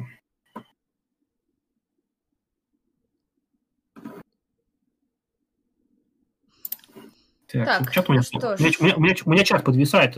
Напишите, угу. у вас работает, нет? Что-то у меня... Да, у меня, прям... у меня работает. Почему есть уверенность в возможности социалистической революции, если неизвестно, что там с производительными силами? Потому что учение о классовой борьбе, оно построено не на том, что математически можно рассчитать точный момент перехода к следующей формации, потому что Э, как раз-таки изучая исторический материализм, мы выясняем, что время от времени старую формацию начинает прорывать, и это демонстрирует то, что она становится уже несостоятельной. Такое было с феодализмом, в общем-то, это прекрасно видно, потому что на тот момент уже какая-никакая история была и велась, я имею в виду, источники есть. Э, куда сложнее с предыдущими, потому что тогда все было очень это, зыбко. Тем не менее, мы можем точно видеть, что протесты, именно социалистические протесты сейчас на протяжении 20 века много где были, были революции, и то, что они не победили, это тоже можно считать закономерным процессом из-за того, что, э, в общем-то, буржуазная революция тоже победила далеко не с первого раза. Поэтому исторический материализм, учение о классовой борьбе нам показывают, что социалистическая революция возможна, и переход к социализму более чем научен. А не математические точные какие-то данные, что вот завтра в 12.00 надо переходить к следующей формации. То есть просто уже сейчас многие из тех инструментов, которые нам предлагают там плановая экономика и так далее, они уже а, вполне себе успешно применяются а, уже в экономике капиталистической. Вот мы как-то репостили у себя а, в группе а, первую главу переведенную, сейчас несколько глав перевели, а, книги «Народная, Народная республика Волмарт», или как она, Народная демократическая республика Волмарт, рассказывающая именно о том, как внутри себя устроены корпорации, и то, что там очень мощное такое вот именно планирование, это та самая, собственно, плановая экономика. Поэтому эти инструменты, они уже сейчас эффективны, они уже сейчас работают. Вопрос в том, просто что производство, оно, по сути, уже носит общественный характер. Сейчас проблема в том, что оно уже развито достаточно. Проблема в том, что присвоение э, порядок идет частный. Вот. вот в этом вопрос, в этом проблема. И именно поэтому и необходима та самая э, скажем так, волевая акция, да, чтобы э, порядок распределения благ также изменился с частного на общественный. Вот и все. Речь об этом скорее идет. То есть, скажем так, текущую готовность уже можно наблюдать вполне себе на примере экономики капиталистической. Так, тут э, был интересный вопрос э, по поводу... А, ну не вопрос, а утверждение по поводу вот этого самого Урибы, что как раз-таки протесты удалось подавить из-за того, что американцы помогали в Колумбии в борьбе против протестующих. Это классика латиноамериканских стран, к сожалению. А еще тут новость, про которую мы забыли. Кстати, мы хотели ее сегодня обсудить, но забыли. И вот хорошо, что она у нас сейчас всплыла. Uh-huh. А, значит, кто перед кем будет извиняться? а, получилось, что у нас наш любимый Рамзан Кадыров высказался относительно Макрона э, в крайне негативной форме. Э, дело в том, что э, Кадыров раскритиковал Макрона, потому что тот поддержал карикатуры на пророка Мухаммеда. Вот. Он сказал, что завуалированно Макрон призывает мусульман совершать преступления поддерживая провокации. И призвал его прекратить провокации и нападки на веру. Э, соответственно, это возникло после того, как 16 октября был обезглавлен преподаватель истории, и среди причин называлось то, что преподаватель показывал э, карикатуры на пророка Мухавина во время обсуждения свободы слова на лекциях. Э, ситуация дикая, вспомним ту же историю с Шарли Эбдо. Ну и в целом для Франции тема довольно болезненная. Соответственно, позиция Кадырова несколько противоречит позиции, в общем-то, российских властей, что и заметил Песков, который э, сказал, что президент определяет внешнюю политику страны, а главы субъектов не могут заниматься внешней политикой, и поэтому не принимают решений, надо ориентироваться на главную линию. Что мы можем сделать, э, какие выводы из этой истории? Ну, наверное, что с централизмом э, у нас беда, видимо, стала на удивление, да? Ну, а если серьезно, то я не думаю, что Кадыров уйдет из-за этого случая. Вот как-то угу. сомневаюсь. А, вопрос Марии. Общалась ли с палестинцами или с курдами? Ну да, я много общалась с палестинцами, с курдами, потому что я, во-первых, работала в международном отделе, э, регулярно там брала интервью у разных представителей разных государств. Что касается курдов, ну, там был интересный товарищ, который я брала интервью, его еще зовут Курдский Сталин. Вот, у него усы такие, как у Сталина, и, в принципе, он похож. Ну, с палестинцами тоже много общалась. А он, погиб, кстати, нет? М? Он, по погиб, нет? Вот не следила я за его деятельностью последние годы. Надо я что-то слышал, может я, может, я уже, кажется, что-то путаю с кем-то, по-моему, он погиб. Э, ну что ж, печально. Во время боевых так. действий. Причем, по-моему, даже чуть ли не в прошлом году, кстати. Но, возможно, я, конечно, ну, чего-то и не помню уже. Может, я уже с кем-то его и путаю. Там довольно много ярких если, личностей. Если кто знает, напишите, пожалуйста. Вот. Эм. Так. Ну, по, по поводу того, через сколько лет произойдет социалистическая революция в России. Ну, ну, видимо, мы должны ответить 2032 эм, год, 5 э, октября вечером. Надо как это, надо как Мальцев, да, не ждем и готовимся, да? 5, 11, 17. Запрещено, конечно, в России, я уж так шучу. Понятное дело, товарищ майор, не бейте сильно за это, я так вспомнил. Ну, я не я, знаю, конечно, ты не бы еще про левую и правую палочку Twix пошутил бы. Я не поддерживаю и порицаю, честно, честно. Мальцев, фу, не надо быть как он. Я порицаю Мальцева без шуток по полностью, все серьезно. Не постороннее, не подумайте. У палочки Twix тоже не смешно, ужасно. Не смейтесь. Отвратительная, отвратительная шутка, на самом деле. А, а что там про взлом ноутбука сына Байдена и его архива пикантных фото. А почему все СМИ молчат, а интернет бурно обсуждает? Ну, потому что в предвыборной гонке всегда идет э, э, борьба компроматов, да. И зачастую эти вбросы и так далее, они настолько уже превосходят все какие-то понимания адекватности, что поэтому СМИ не берутся, когда там уже э, речь про то, что, не знаю, Трамп насилует котиков, а Байден со своим сыном, но это уже, уже настолько за гранью, что в интернетах это обсуждается, а в СМИ все-таки стараются придерживаться более каких-то приличных вещей.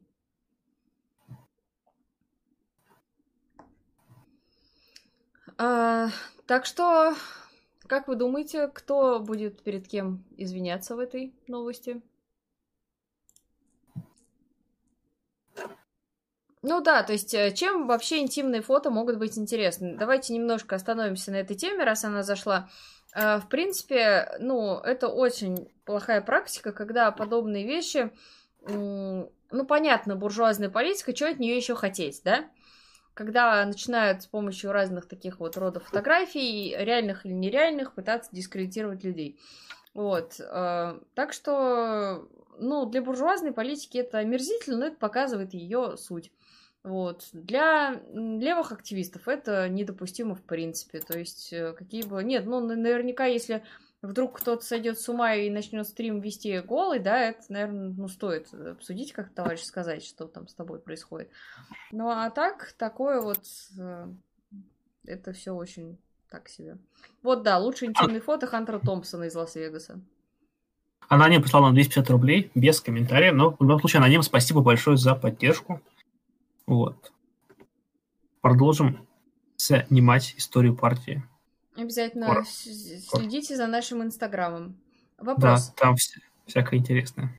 Можете привести примеры, почему Пучков охранитель? Он же говорит о левых идеях и говорит, что за них... А можно я не буду это комментировать? Это, по-моему, каждый стрим спрашивают, и каждый раз, то есть, как ты приводишь, говоришь, то есть, там, ну, и закон надо соблюдать правильно, да, и маму слушать надо, и, ну, что там еще он говорит, ну, come on, то есть, ну, вы либо очень слабо следите за его каналом. Я хочу просто посыпать голову пеплом каждый раз, когда это спрашивают. А... Я начинаю просто теряться в такие моменты даже. Но, как минимум, то, что он говорит про разгоны протестующих, посмотрите. Ну да, это человеку хорошо живется при текущем режиме. Ну, он, он устроился, у него все в порядке. Ну, о чем вы? Он сытый мещанин в этом плане. Так что все. Вот тут уже люди говорят, что хотят своими фотографиями похвастаться. Ну, вот будете президентом США, тогда кому-то будет да, интересно смотреть на ваши фото. Будете хвастаться, да. Ну, да, на самом деле не, сам, не, та, не, не та тема, которая, наверное, по-настоящему человека дискредитирует, как мне кажется. Ваше мнение по конфликту Юлина и Яковлева? Планируете ли совместно работу с кем-то из них? Ну, мы с удовольствием взаимодействуем э, с Яковлевым, вот регулярно ходим цифровую историю снимаем, и, в принципе, как эксперты его часто стараемся позвать, когда у нас какое-то пересечение по темам идет. Так что, ну, как сотрудничали, так и будем сотрудничать да. с ним. Да, кстати, желаем Егору скорейшего выздоровления да, со своей стороны.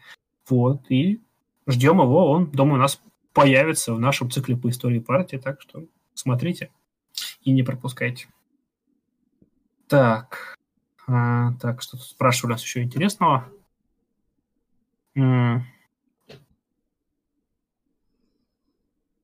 Ну, по что поводу... за история с котиками? С да, котиками? ну, по поводу того, что я сказала, что Трамп насиловал котиков, это я утрировала, конечно. А, а. а так, э, то есть я привожу примеры, что дискредитация сейчас идет по полной.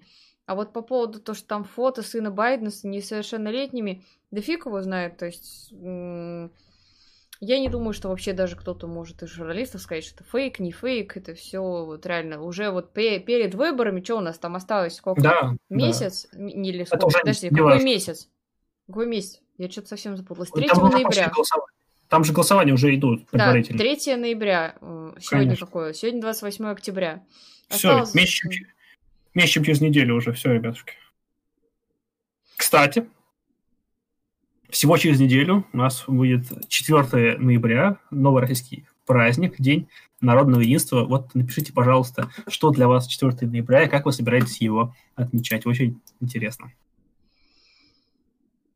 Какие у вас планы на этот один выходной целый?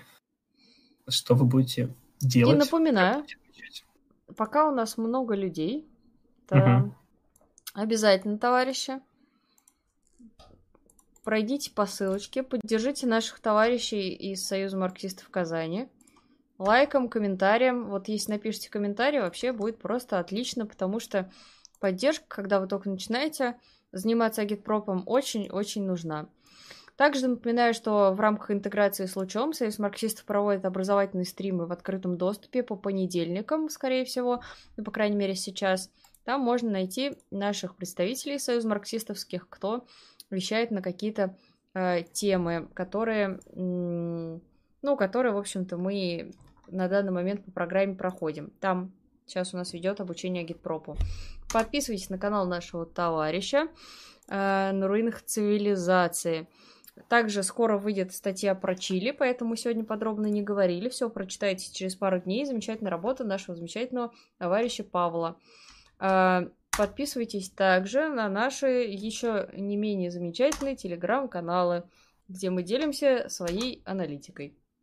Что ж, вроде бы я ничего не забыла, но мне кажется, я что-то все-таки упустила.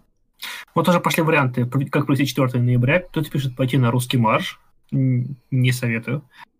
А, предлагаю, что это день солидарности с, ны- с нынешней властью. А, кто-то пишет, что он работает, как любой торгаш 4 ноября. Ну что ж, действительно. а, отдохнуть от учебы, съездить на дачу к одногруппнику. Ну, осторожнее надо отдыхать на дачу одногруппника, это дело такое. Просто не забудьте соблюдать всеобщий масочный режим, который нас объявил Роспотребнадзор. Эдуард предлагает 4 ноября напиться, что он будет танцевать на столе, щелкая пальцами в воздухе и высоко поднимая колени. Ну что ж, вполне себе достойное э, задание для, для, для такого э, замечательного праздника. Зачем отмечать четвертого, если праздник седьмого? Так это, мне кажется, просто разные праздники, да? Наверное. С разным содержанием совершенно. Скажем так, разные люди их отмечают. Да, да, да, да, да. Хотя, мне кажется, некоторые и то, и то не, не против. Понимаете, как бы праздник бывает каждый день, да, можно и налить и четвертого, и налить седьмого себе. А, тут вопрос. А? Ну. Мария, ты бывала на Эхе Москвы хоть раз в гостях? Нет, я там была на экскурсии один раз. Было весело, я училась на журфаке, нас водили туда на экскурсию, и Виндиктов перед нами захлопывал двери. Вот, забавно было. Так. С 4 ноября, скорее всего, работаю на Мамото, солидаризируюсь, так сказать. А, пишут, что на одной работе будет выходной, высплюсь и поеду на вторую работу. Ну вот, достойно, достойно, очень по-пролетарски. А, так. У меня день рождения день революции по старому стилю. Ну, это классно. А... Так. Так, так, так, так, так, так, так. Знаете ли вы, что 6-7 числа в Москве будет как какой-то левый музыкальный фестиваль? Я, честно скажу, не в курсе. Маш, ты в курсе? По поводу чего? Что 6-7 в Москве будет какой-то левый музыкальный фестиваль. Да, да, да, да. Не пряча лиц рок-коммуна. А. А, я Там два, два дня будет. Э, вот. И даже у нас в нашем рабочем чате московском идет обсуждение того, кто туда пойдет. Так что ты пропустил. Я все пропустил, как всегда, да. Пишет... Так, я просто а отвлеклась, потому что а, я прочитала комментарий, который ввел меня в замешательство, и я вот сидела и думала, что просто товарищ пишет. «Э, по Пучкову в протестах он прав. Где хотелки от народа? Зарплата, социалка. Выходит только потому, что не их кандидат победил или выборы нечестные. Ну, опять я посыпаю голову воображаемым пеплом, потому что товарищ, ну, типа, протесты никогда не будут идеальные, чтобы вот сразу люди вышли и такие вот серпом молотом там это вот э, и Ленина цитаты читали.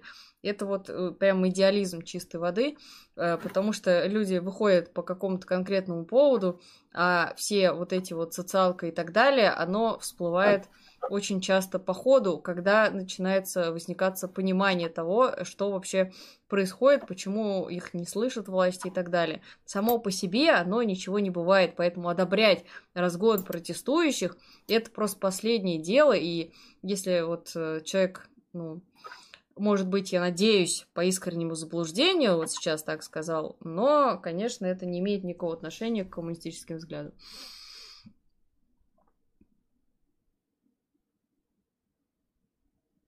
Ну что ж. Так. Спрашивает Мария, скучаешь ли ты по розовым волосам? Да, иногда да. А вот вы, товарищ Рори, не хотели бы никогда вот что-то себе такое резко, радикально изменить? Мне кажется, это было бы интересно. Знаете, вот, чтобы не жить в каких-то вот этих вот стандартных рамках, а вот что-то такое вот сделать хотя бы вот с внешностью своей. На лысо, как бы, на лысо побриться. Почему нет, кстати, да, вполне себе. То есть, неужели никому никогда не хотелось? Тоже интересный вопрос. Сколько можно сэкономить на шампуне, на средствах для укладки, на фене?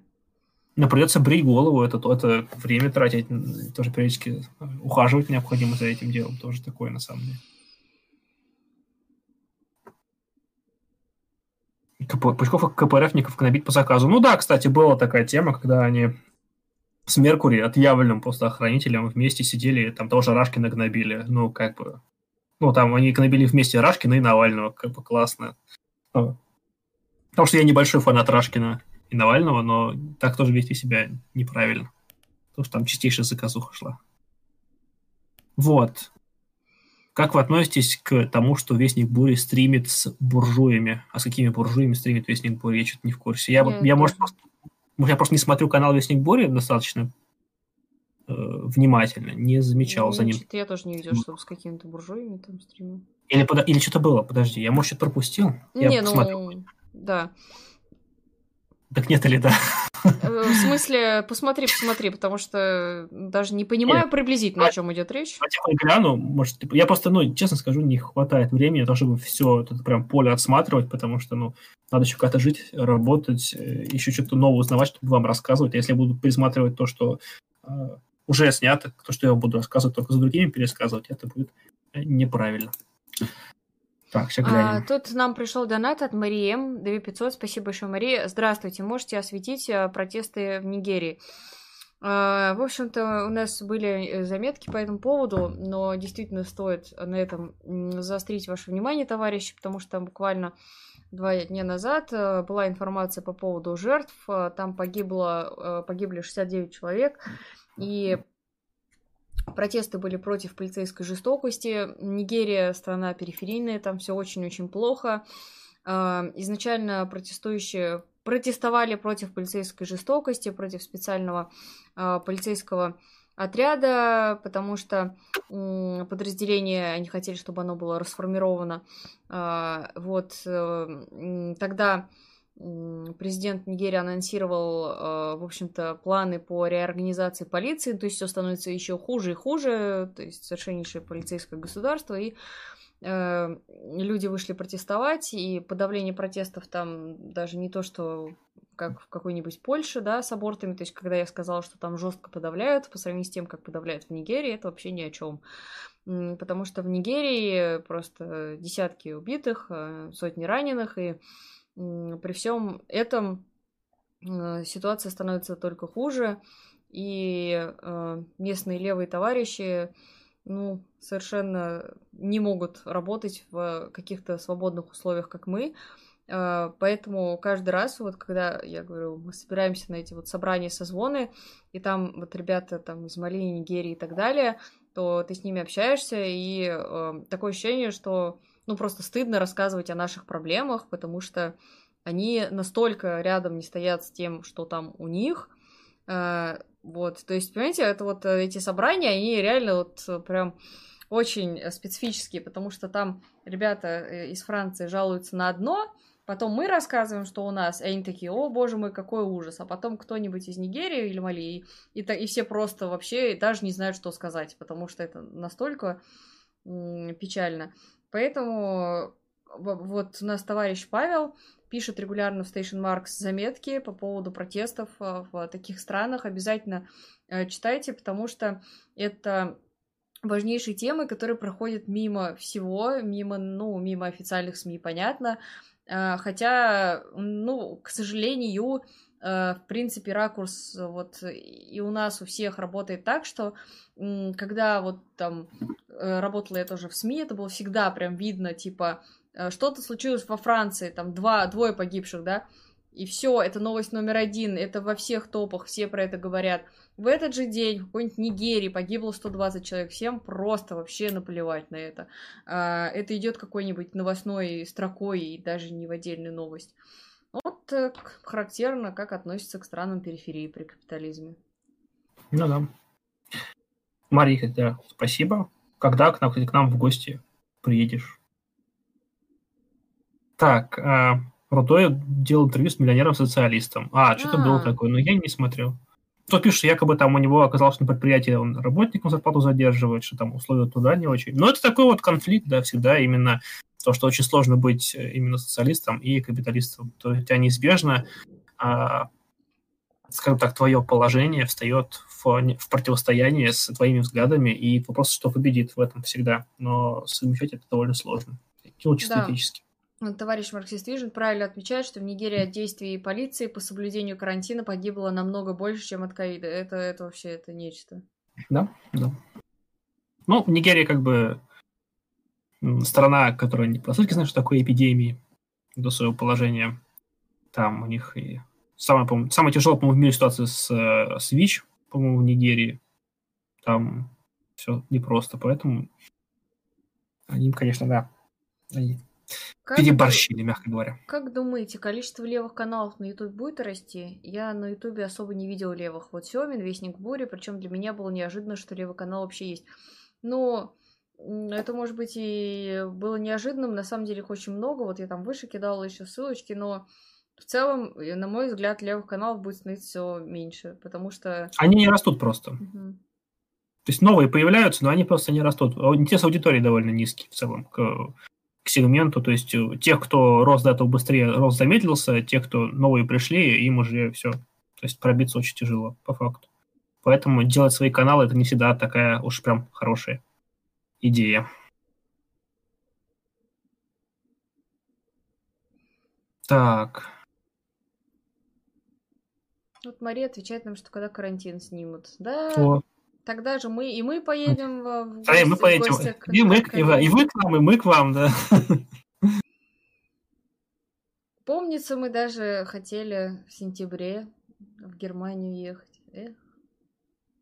Вопрос, а нормально ли в своих э, левых для левых рекламировать в своих видео казино игры, как Викинги, Raid, Shadow Legends и прочее. Привет Егору Яковлеву. А, ну, то Климу Жукову можно за Тинькофф предъявить, да?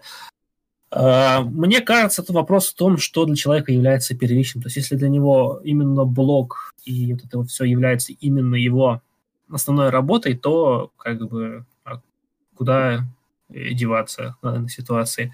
Вот. Э, если это него просто именно средство заработка.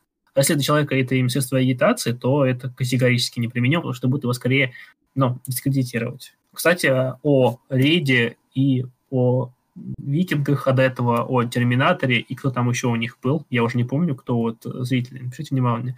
Это все разработки замечательной компании Plarium, которая базируется на Украине и, по-моему, еще частично в России, частично, по-моему, в Израиле.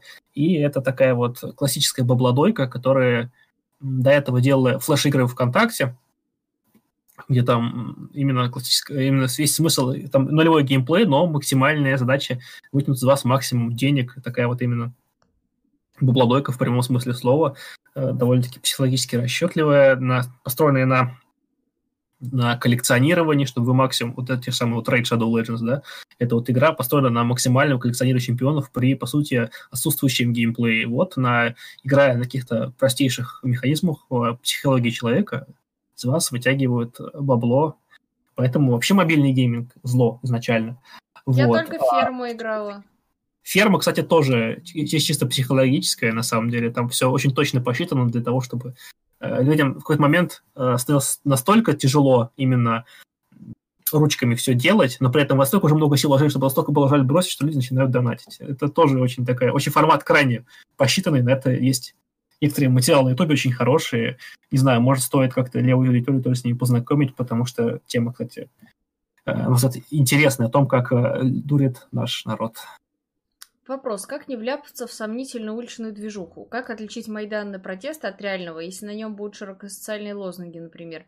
Ну, для анализа протестов мало. То есть, если вы просто идете по улице и стоят люди с плакатами, ну, на самом деле, довольно легко понять, да, что происходит, если вы, в принципе, следите за тем, что происходит. То есть эм, если э, вот смотреть им в развитии на протест, на то, как развивается ситуация, революционная ли эта ситуация или нет, а, то, пожалуй, оно будет видно. Но чтобы это делать, опять же, нужно регулярно смотреть за происходящим, а не то, что вот там, не знаю, ну, никогда не следил за новостями, а тут вот решил. То есть э, нету такого, что есть вот прям четкие критерии. Нужно диалектический а, анализ такой проводить своеобразный каждого протеста. Mm. Что за прикол обсуждать то, что было на других стримах? А, да. же буквально вчера обсуждал этих викингов и Яковлев. А вот я в свое время, это тоже, кстати, было в Саус Парке, там, по-моему, э, Кайл смотрит на то, как, э, ну, этот его младший брат как его зовут, я забыла, ну, который канадец, угу. смотрит на то, как другой чувак смотрит стрим по обзору на игру. И Кайл такой не понимает, типа, в чем прикол, я лучше сам пойду и поиграю в эту игру. И вот я тоже, и вот из этого поколения, я тоже лучше сама пойду и посмотрю, чем буду смотреть обзор на обзор на обзор. Вот. Ну и тут из этой же серии, мне кажется. Ну, просто это сегмент, который платит очень много и платят почти всем.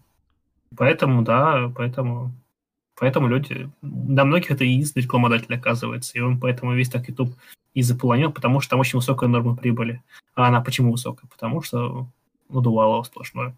Это почти, почти как... Ну, конечно, нельзя что это там реклама там казино, типа, там, как вот раньше было супер популярно. Но есть там ставок букмекерских, но на самом деле не так далеко оно ушло по факту, к сожалению. Что вы думаете о мифе, чтобы СССР не было секса? Я, во-первых, об этом не думаю обычно. А во-вторых, ну, этот не миф, это выдернутый из контекста цитата с телемоста, который был в перестроечное время сделан. Можете найти записи, посмотреть. Там просто человек по факту оговорился, и там зашумели, не дали ему договорить, вот и все. То есть это не какой-то миф, это просто вот растиражированная тема, связанная вот с этим телемостом, вот и все. Большое спасибо, его имя Айк. Позор, позор мне. Да, действительно, его имя Айк. Айк. Ну, смотрите, это те, кто больше шарит, больше, больше погружены. А... Относится телеканал Олега Комарова. Кто такой Олег Комаров? Или к левому, к левым каналам. Я не знаю, кто это просто. Тут спрашивают э, по поводу, почему выбрала марксизм-ленинизм. Ну, я много об этом рассказывала, почему лично я выбрала. Вот, если, ну, выбрал. Если вам интересно, то я советую э, канал, который, м, в общем-то, новый канал. Вот хотели новый канал, пожалуйста. Никита Усенко, Капитал Шоу. Я там была и подробно рассказывала, почему марксизм, ленинизм. Есть там интервью со мной, ну и, в принципе, поддержите товарища. Вот такой вот новый молодой канал, почему нет? Тут я хочу... Я кинула кто, ссылку в комментарии. Кто, кто, в курсе за западные, кто в курсе за западные мемы, то есть нельзя выбрать марксизм-ленинизм. In Soviet Russia марксизм выбирает тебя. Так что да. Но для чего раскручивают этот миф? Потому что, в принципе, на теме секса легко очень что-то вот вкидывать людям сразу интересно, и поэтому оно такое. У нас в чате звезда, у нас в чате Павел Лукин. Mm-hmm. Вот. Павлу привет. Привет, Павлу. Эм, про, про мобильный гейминг проходил кликер, который стимулирует, симулирует историю государства по истмату, заканчивается коммунизмом, да, забавно. А сколько денег при этом требуется коммунизм? Что после коммунизма? После коммунизма мы. Не, ну, после коммунизма давайте тут вспомним Ильенкова, космологию духа. Человечество осознает, что оно приносит только вред и само закончится. Но это Мария я, конечно шучу. Приезжайте к нам в гости, у нас тут медицинский персонал потихоньку начинает протестовать. Но у нас, кстати, забавно то, что медперсонал по факту является крайне перегруженным, поэтому ну, не везде начинает, но раз по больнице можно смотреть, то есть массово увольняются врачи, массово увольняется медперсонал. Получается, то есть, там всем тяжело, один человек уходит, его нагрузка спляется на остальных, становится еще тяжелее, еще один не выдерживает, нагрузка еще увеличивается. И так уже последние полгода э, в поликлинике вот э, дошло э, до того, что как сказать, что, по сути, прием обычно раньше шел по районам, а сейчас просто сидят два врача дежурных, один одно время, другой другое, вы просто приходите, и в зависимости от вашего района. То есть уже до такого дошло в больничках. То есть нагрузка на врачей невероятная, на вас там уже почти не смотрят. То есть когда вы вызываете, пытаетесь вызвать врача, и вам врач не выходит. А если выходит, то там вам буквально забежал, посмотрел и побежал дальше. Нагрузка просто сумасшедшая. Вот, то есть э, медицина вот именно ковид не выдержала слова совсем и трещит по швам по факту. Кстати, если среди наших зрителей есть те, кто переболел ковидом, напишите, расскажите, как быстро вам удалось получить медпомощь и вообще, может быть, кто-то и сейчас болеет и тоже может поделиться. Полина пишет, почему highlight ы не зашли, Федя? Ну, потому что нужен человек, чтобы кто-то им занимался, хотя бы их резал, вот, потому что мне, мне, к сожалению, некогда. Вот. И плюс, скажем так, на, на хотели выкладывать их на live -канале, но сначала там человек, который выкладывал, воспротивился этому, вот, а потом как-то подзабилось. На самом деле я бы эту тему возродил, потому что тема хорошая, как мне видится.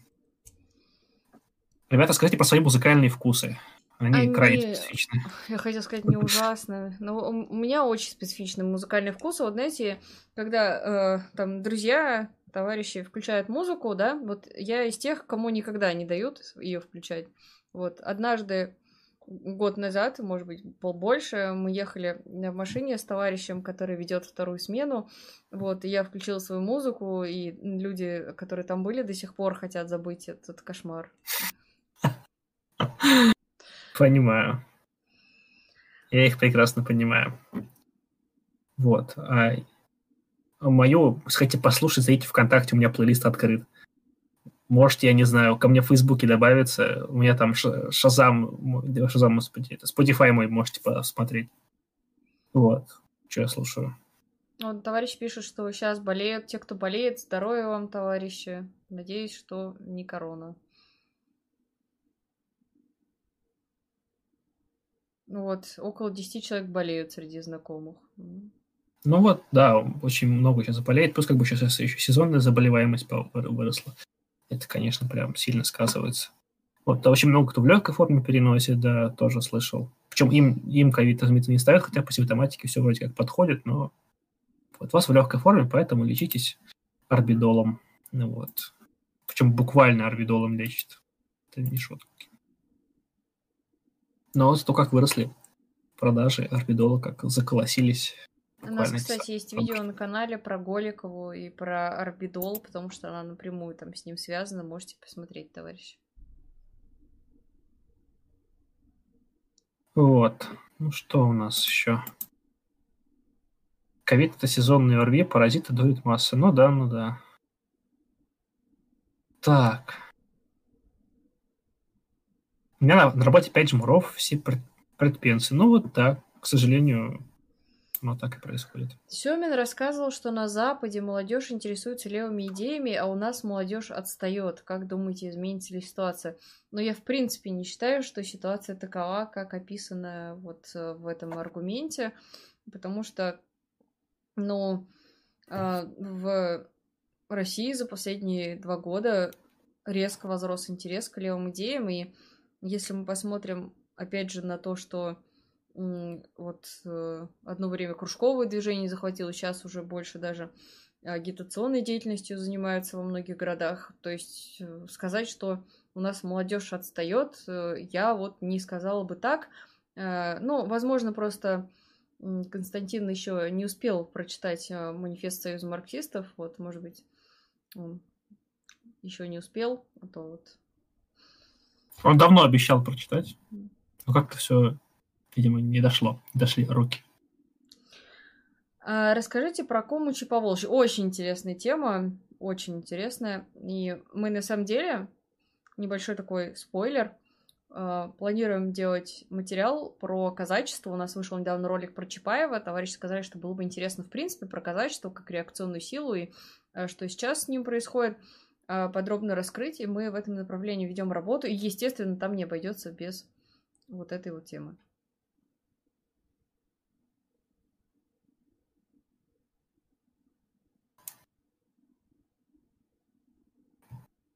Точнее, Гаверин пишут. Ну, тоже такое. Вообще противовирусные аппарат, препараты в целом как группа, но не, не, не работают и, в принципе, наверное, даже не могут работать. Вот. Поэтому там это всегда очень индивидуальное. А все вот эти вот общие противовирусные, это все хрень. Ну, товарищи говорят, что как открыли свою ИП, стали левыми и так далее. Интересно. Ну. А вообще вот по поводу э, тех, кто плохо себя чувствует, но при этом идет в универ, тут, конечно, это очень недальновидно.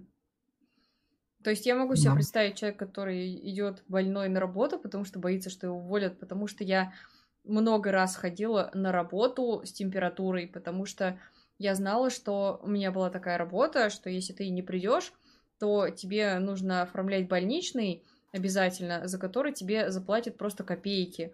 А, то есть вот, дни больничного считались по такой минималке, что потом на эти деньги нереально было до конца месяца дожить. И поэтому я ходила на работу с температурой и лечилась на работе. И когда я вспоминаю это, это было ужасно и просто кошмарно. Вплоть до того было, что однажды мне было так плохо, и я вынуждена была поехать на конференцию. Как сейчас помню, э, дело было в парке Зарядье, я туда поехала на конференцию, она была часа четыре, мне надо было, ну, как журналисту отработать. Я отсидела часа два, я поняла, что все, просто край. э, очень высокая температура, я уже в каком-то полубреду, мне уже какие-то галлюцинации, ну и по итогу мне пришлось прямо оттуда вызывать и уезжать. Э, и что бы вы думали? Э, значит, на работе знали об этой ситуации, что я все-таки полдня отработала, а потом просто, ну, чуть ли не там прямо это э, в обморок упала практически. Ну и э, я, значит, на следующий день, внимание, на следующий день я оформила больничный, вызвала врача на дом. Потом я неделю болела, у меня было подозрение на воспаление легких. Вылечилась, пришла на работу, закрыла больничный. И что же мне говорят? А мне говорят, а ты вот тот день, когда на конференции была, у тебя больничный, ты следующим числом открывается, значит, ты день прогуляла. Я говорю, ну я не прогуляла, я же как бы работала, мне стало плохо. И сказали, нет, ты прогуляла, сейчас мы, короче, э, комиссию вообще оштрафуем тебя, уволим к чертовой матери и так далее. Это было очень отвратительно и демонстрировало отношение моих работодателей к людям. Вот, э, по итогу они меня почти, наверное, недели две доставали со всей этой историей. И я, я просто уже говорила, а что я сделала? говорю, увольняйте, ну а что я сделала? Вызывайте комиссию, говорите, что я прогуляла. В итоге заставили написать объяснительную и оштрафовали на 20 тысяч рублей. Вот. Надеюсь, что мои работодатели, вот эти вот, которые это делали, эм, ну, в общем, всего им хорошего. Вот такую это историю. Они тебе, зато, видишь, они тебя научили делать иммунный чай. Или это не они? А, это были другие, тоже замечательные а. работодатели. Они, значит, э, в период, когда вот как раз все болели и на работу ходили с температурой, mm-hmm. а у нас был open space, и все работали в одном огромном помещении. Они вместо того, чтобы людям дать возможность попасть на больничный, сказали, что все, больничный нельзя брать, сразу тебя уволят, э, ну, задним числом. Вместо этого они поставили баки с имбирным чаем, там имбирь, лимон и мед и э, разливали этот чай всем желающим. Вот. И таким образом они э, бдили за нашим здоровьем. Чай, кстати, реально хороший, всегда его с тех пор пью при простудах, но э, вот отношения работодателей во время болезней это просто вообще нечто. Так, ну что, давайте на этой прогрессивной и интересной ноте, почему прогрессивный я сказал, я тут другой хотел сказать, но забыл. Но, ну ладно, позитивный хотел сказать, я сказал прогрессивный, оговорился, это позитивной ноте. Давайте закончим, наверное, сегодняшний наш эфир. Но в любом случае, всем спасибо, что э, пришли, что были с нами. Вот, приходите на следующий эфир э, ровно через неделю. Э, в 4 ноября, кстати. Вот 4 ноября сделаем исторический эфир, так что вы их любите, я знаю, приходите. Вот как раз нам комиссар Катани под э, окончание закинул 100 рублей. Спасибо, большое спасибо комиссару. Вот. Рад был вас всех сегодня слышать, видеть. Да, Маш?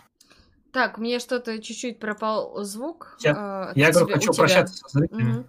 Ну что ж, э, да, и снова подписывайтесь. вот, очень рада были с вами пообщаться. Э, спасибо, товарищи, что пришли сегодня к нам. Так что будем надеяться, что новости будут когда-нибудь хорошие, а не такие, как мы сегодня обсуждали. Да, так что всем спасибо и пока. Пока.